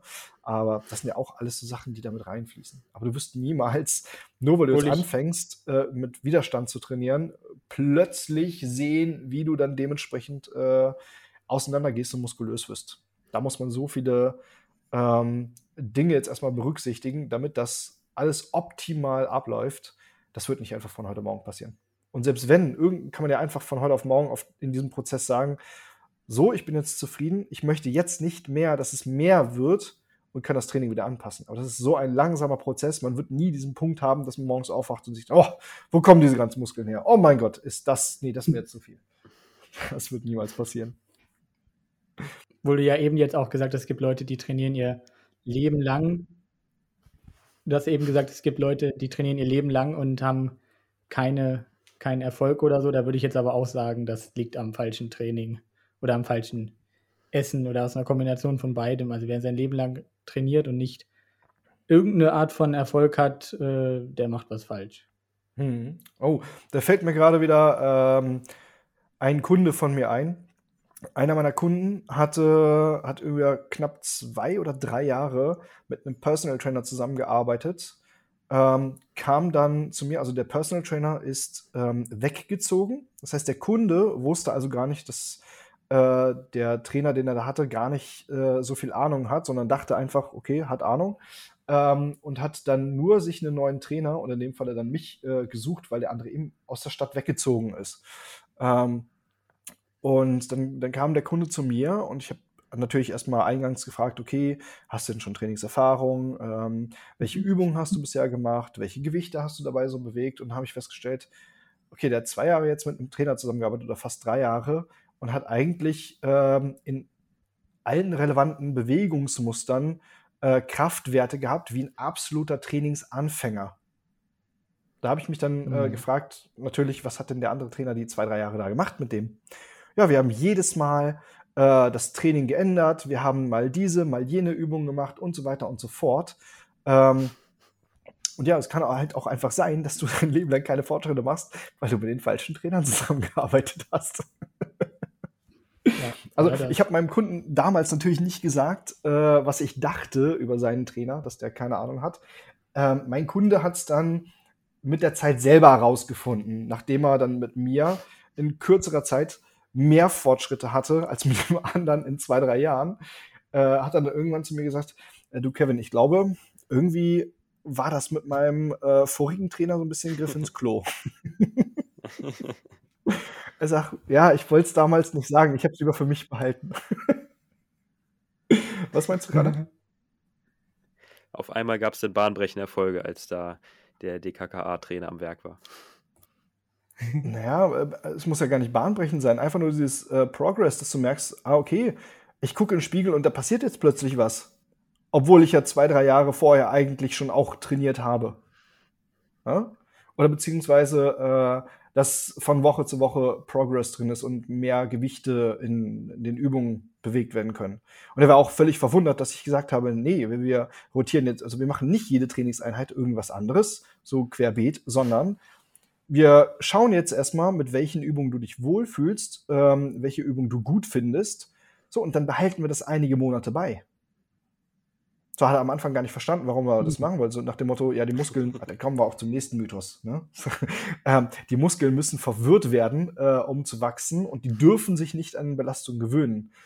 Ähm, ja, das ist ja, das ist ja auch so ein Mythos, der immer wieder erzählt wird. So dieses, du musst regelmäßig dein äh, Training verändern, damit sich die Muskeln nicht dran gewöhnen. Da denke ich mir auch immer so, ja, okay, guck dir einfach die muskulösesten Leute an, guck dir die stärksten Leute an, die es auf diesem Planeten gibt. Äh, oder die, die stärker und muskulöser sind als einfach so 95 Prozent der, äh, des Rests der Bevölkerung. Was die machen, die machen ein Leben lang quasi das Gleiche oder immer sehr, sehr ähnliche Sachen und werden einfach darin immer nur besser und stärker. Und wie wahrscheinlich ist es jetzt also, dass du ständig irgendwas ähm, variieren und verändern sollst, um den Muskel äh, da zu verwirren oder da zu verhindern, dass er sich irgendwie gewöhnt. So, so, also auch wenn Trainerinnen und Trainer diese Aussage treffen, zeigt das einfach, dass sie grundlegend nicht verstanden haben, welche Prinzipien zu Hypertrophie führen oder welche Faktoren relevant sind für Kraftzuwachs. Keep it mhm. easy. Finde ich auch gut, das Prinzip. Mach ich genauso. Mhm. Ja, dann mag ich noch meinen Top-Mythos äh, ergänzen, der mir jetzt äh, bei Instagram gestellt wurde, die Frage vor ein paar Tagen. Kennt äh, sicherlich auch jeder die, das Thema, die Frage. Und zwar war das eine Dame, die wurde darauf hingewiesen von ihrem Trainer, dass sie doch bitte oder dringlichst nicht mit den Knien über die Füße kommen darf bei den Kniebeugen. sagst du dazu, ja. Kevin? Hast du schon mal gehört, ne? Okay. Ja, ähm, dann frage ich mich, ob die Person, die diese Aussage trifft, äh, Treppen rückwärts runterläuft. Weil wenn du ja die Treppe runterläufst, dann schiebst du ja auch immer das Knie über die Zehenspitze. Ist das dann auch gefährlich? Hm, ganz. Gutes Gegenargument, das merke ich Thema. mir. Ne? ja, das ist ja, ähm, das ist ja auch das, was die Leute, die das erzählen, oft nicht verstehen, wo ich dann, das ist ja das, was ich vorhin meinte, so dieses äh, immer tiefer in die Fragen äh, oder die Fragestellung reingehen.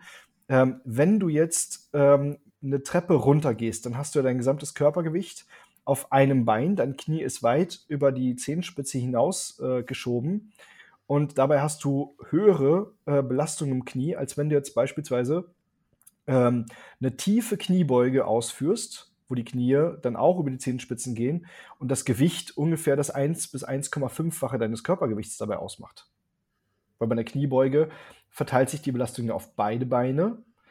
Das heißt, wenn du dann einfaches Körpergewicht da dann dements äh, dementsprechend schon mal zusätzlich auflädst, ähm, bist du ja auch noch mit drin. Und da musst du noch bedenken, wenn du jetzt die Treppe runtergehst, bewegst du ja nicht nur das Gewicht oberhalb der Hüfte, sondern das Gewicht des anderen Beins auch mit. Also deswegen kann man schon von ein bis anderthalb äh, fachem Körpergewicht ausgehen. Das ist genau die gleichen Belastungen im Knie, wie wenn du einfach nur die Treppe runtersteigst. Sollte jetzt niemand mehr Treppen steigen? Hm. Da explodieren ja. die Knie auch instant, habe ich gehört. Sag mal, wenn jemand durchs Treppenhaus äh, runtergeht, höre ich auch die ganze Zeit so Pang, Pum, Pow. Das heißt, explodieren die Knie. Und die, die Patellasehnen reißen aber. Ja, genau. Richtig. Nur, nur Fahrstuhl fahren und nur Fahrrad mhm. fahren. Deswegen ja, genau. Fahrstühle, und immer nur, um das Knie zu schonen. Ja. Oh, das bringt mich zum nächsten Mythos. Gelenkschonendes Training. Ja, damit fangen wir jetzt aber nicht mehr an. Das, da kommen wir von Gesagt, Stöckchen auf so- Steinchen. Ja, es, es gibt so viele Themen. Ne? Hm, Oh das Mann. stimmt. Ja. Da können wir vielleicht dann äh, zu einer späteren Episode nochmal drüber sprechen. Vielleicht jetzt so als Abschluss ähm, die Frage, ob du jetzt noch irgendwas hast, was du noch erwähnen willst, ähm, was dir noch wichtig ist in irgendeiner Form. Ähm, in welchem äh, Zusammenhang jetzt? Einfach irgendwas, wo du sagst darüber, ähm, ne, passend zum heutigen Thema, irgendwas, was du noch nicht erwähnt hast, was du aber unbedingt erwähnen wolltest, irgendwas, was dir jetzt noch fehlt. Das ist einfach so die letzte Chance, da nochmal das, äh, das äh, aufzumachen. Ja, eine Take-Home-Message für unsere ZuhörerInnen. Genau, eine Take-Home-Message wäre vielleicht noch ganz cool, so ein, so ein paar, ein, zwei prägnante Sätze, was du ihnen Ja. mitgeben willst, eine Sache. Also allgemein, ähm, jetzt vor der Take-Home-Message, allgemein die Fitnessbranche braucht einfach irgendwie eine Regulation, einen höheren Ausbildungsstandard, der allgemeingültig durchgesetzt werden muss. Also meiner Meinung nach darf es eigentlich unterhalb einer H-Lizenz niemanden geben, der in der Fitnessbranche arbeiten sollte. Ähm, das ist so das absolute Minimum, was jemand irgendwie mitbringen müsste. Ähm, das zum einen, das, da wäre wünschenswert, dass in der Fitnessbranche irgendwas passiert, dass sowas wie eine B-Lizenz, eine C-Lizenz, das kannst du machen äh, für dich als Laie, für ein bisschen eigene Fortbildung. Ähm, aber ansonsten, damit sollte niemand arbeiten dürfen. Also das, das äh, zum einen. Und als Take-Home-Message, ähm, oh, da fällt mir ein Satz äh, ein, den ich letztens, ist vielleicht ein bisschen pauschalisierend, aber dennoch ist was Wahres dran, ähm, ich bei uns auf der Präsenzphase ähm, gebracht habe. Ähm, passend auch zu den drei Mythen gerade. Du kannst davon ausgehen, dass 80% der Personen in der Fitnessbranche zu 80% wahrscheinlich auch äh, größtenteils Mist erzählen. Und dass die Wahrscheinlichkeit oft Mhm. leider nur sehr gering ist, dass an dem, was dort erzählt ist, tatsächlich fundiert irgendwas dran ist. Das so als Take-Home-Message. Und dass man hier immer ganz, ganz kritisch sein sollte und sich immer diese Fragen stellen sollte, wie vorhin an dem Beispiel mit den Sehnen, so kann da tatsächlich was dran sein, was die Person da erzählt. Oder äh, ist es möglicherweise Bullshit? Und dann die gleiche Thematik ähm, nochmal aufzugreifen und ja, vielen anderen Personen, die vermeintlich Experten sind, die gleiche Frage zu stellen. Und wenn du feststellst, dass jeder was anderes erzählt und alle auch so diese absolutistischen Aussagen dabei haben, so äh, immer, alle etc., ähm, dass das ein guter Indikator dafür ist, dass diese vermeintlichen Experten eher weniger Ahnung haben. Und wenn man dann zu dieser Thematik von jemandem, der eine tatsächliche Expertise hat, eine sehr differenzierte, kontextabhängige Aussage bekommt, ähm, und dass diese Aussage wahrscheinlich von den anderen stark abweichend ist, dann kann man sich hier vermutlich eher darauf verlassen, dass das eine sehr, also dass das die Person ist, auf die man am wahrscheinlichsten hören sollte. Ja, das finde ich ist eine gute, gute äh, Sache, wo die Leute sich dran orientieren können. Ähm, wenn die Leute jetzt äh, noch mehr an deiner Person oder an der DKKA interessiert sind, wo findet man euch im Internet, in den sozialen Medien? Wo sollen die Leute schauen? Ja, meine Person ist da gar nicht so wichtig, die DKK ist da wichtiger. ähm, ist dann zum einen ähm, im Internet unter www.dkka.de, also die Internetseite. Und wenn man beispielsweise auf Instagram schauen möchte, dann ist es einfach at dkka.de. Also ganz genauso. Findet man uns eigentlich super leicht. Okay, ja, vielen Dank. Dann würde ich sagen, danken wir dir dafür, dass du dir die Zeit genommen hast, selbst im Urlaub mit uns zu sprechen. Ich hoffe, die ZuhörerInnen konnten da gut was mitnehmen. Wir werden uns bestimmt nochmal irgendwann hören, vielleicht in einer späteren Folge. Ähm, von daher, ja, danke für deine Zeit. Ähm, und dann würde ich sagen, bis zum nächsten Mal. Wir haben unsere Zuhörerin jetzt nicht demotiviert, im Fitnessstudio zu starten, da, nachdem wir jetzt erfahren haben, dass es so viel äh, zu beachten gibt bei der Wahl des Trainers oder auch der äh, des Fitnessstudios. Und ich hoffe, wir hören uns noch ein zweites Mal. Hat Spaß gemacht. Vielen Dank. Ja, auch von meiner Seite aus, äh, jetzt ohne Zwischenquatschen, äh, nochmal vielen Dank. Und um das letzte nochmal ähm, aufzugreifen, was du gesagt hast, ähm, für die Zuhörerinnen und äh, Zuhörer. Ähm, nein, keine Angst. Meistens ist suboptimales Training immer noch besser als gar kein Training. Gutes Stichwort, gutes Schlusswort. Definitiv. Dieser Podcast wurde präsentiert von TrueV, vegane Nahrungsergänzung für ein gesundes und sportliches Leben.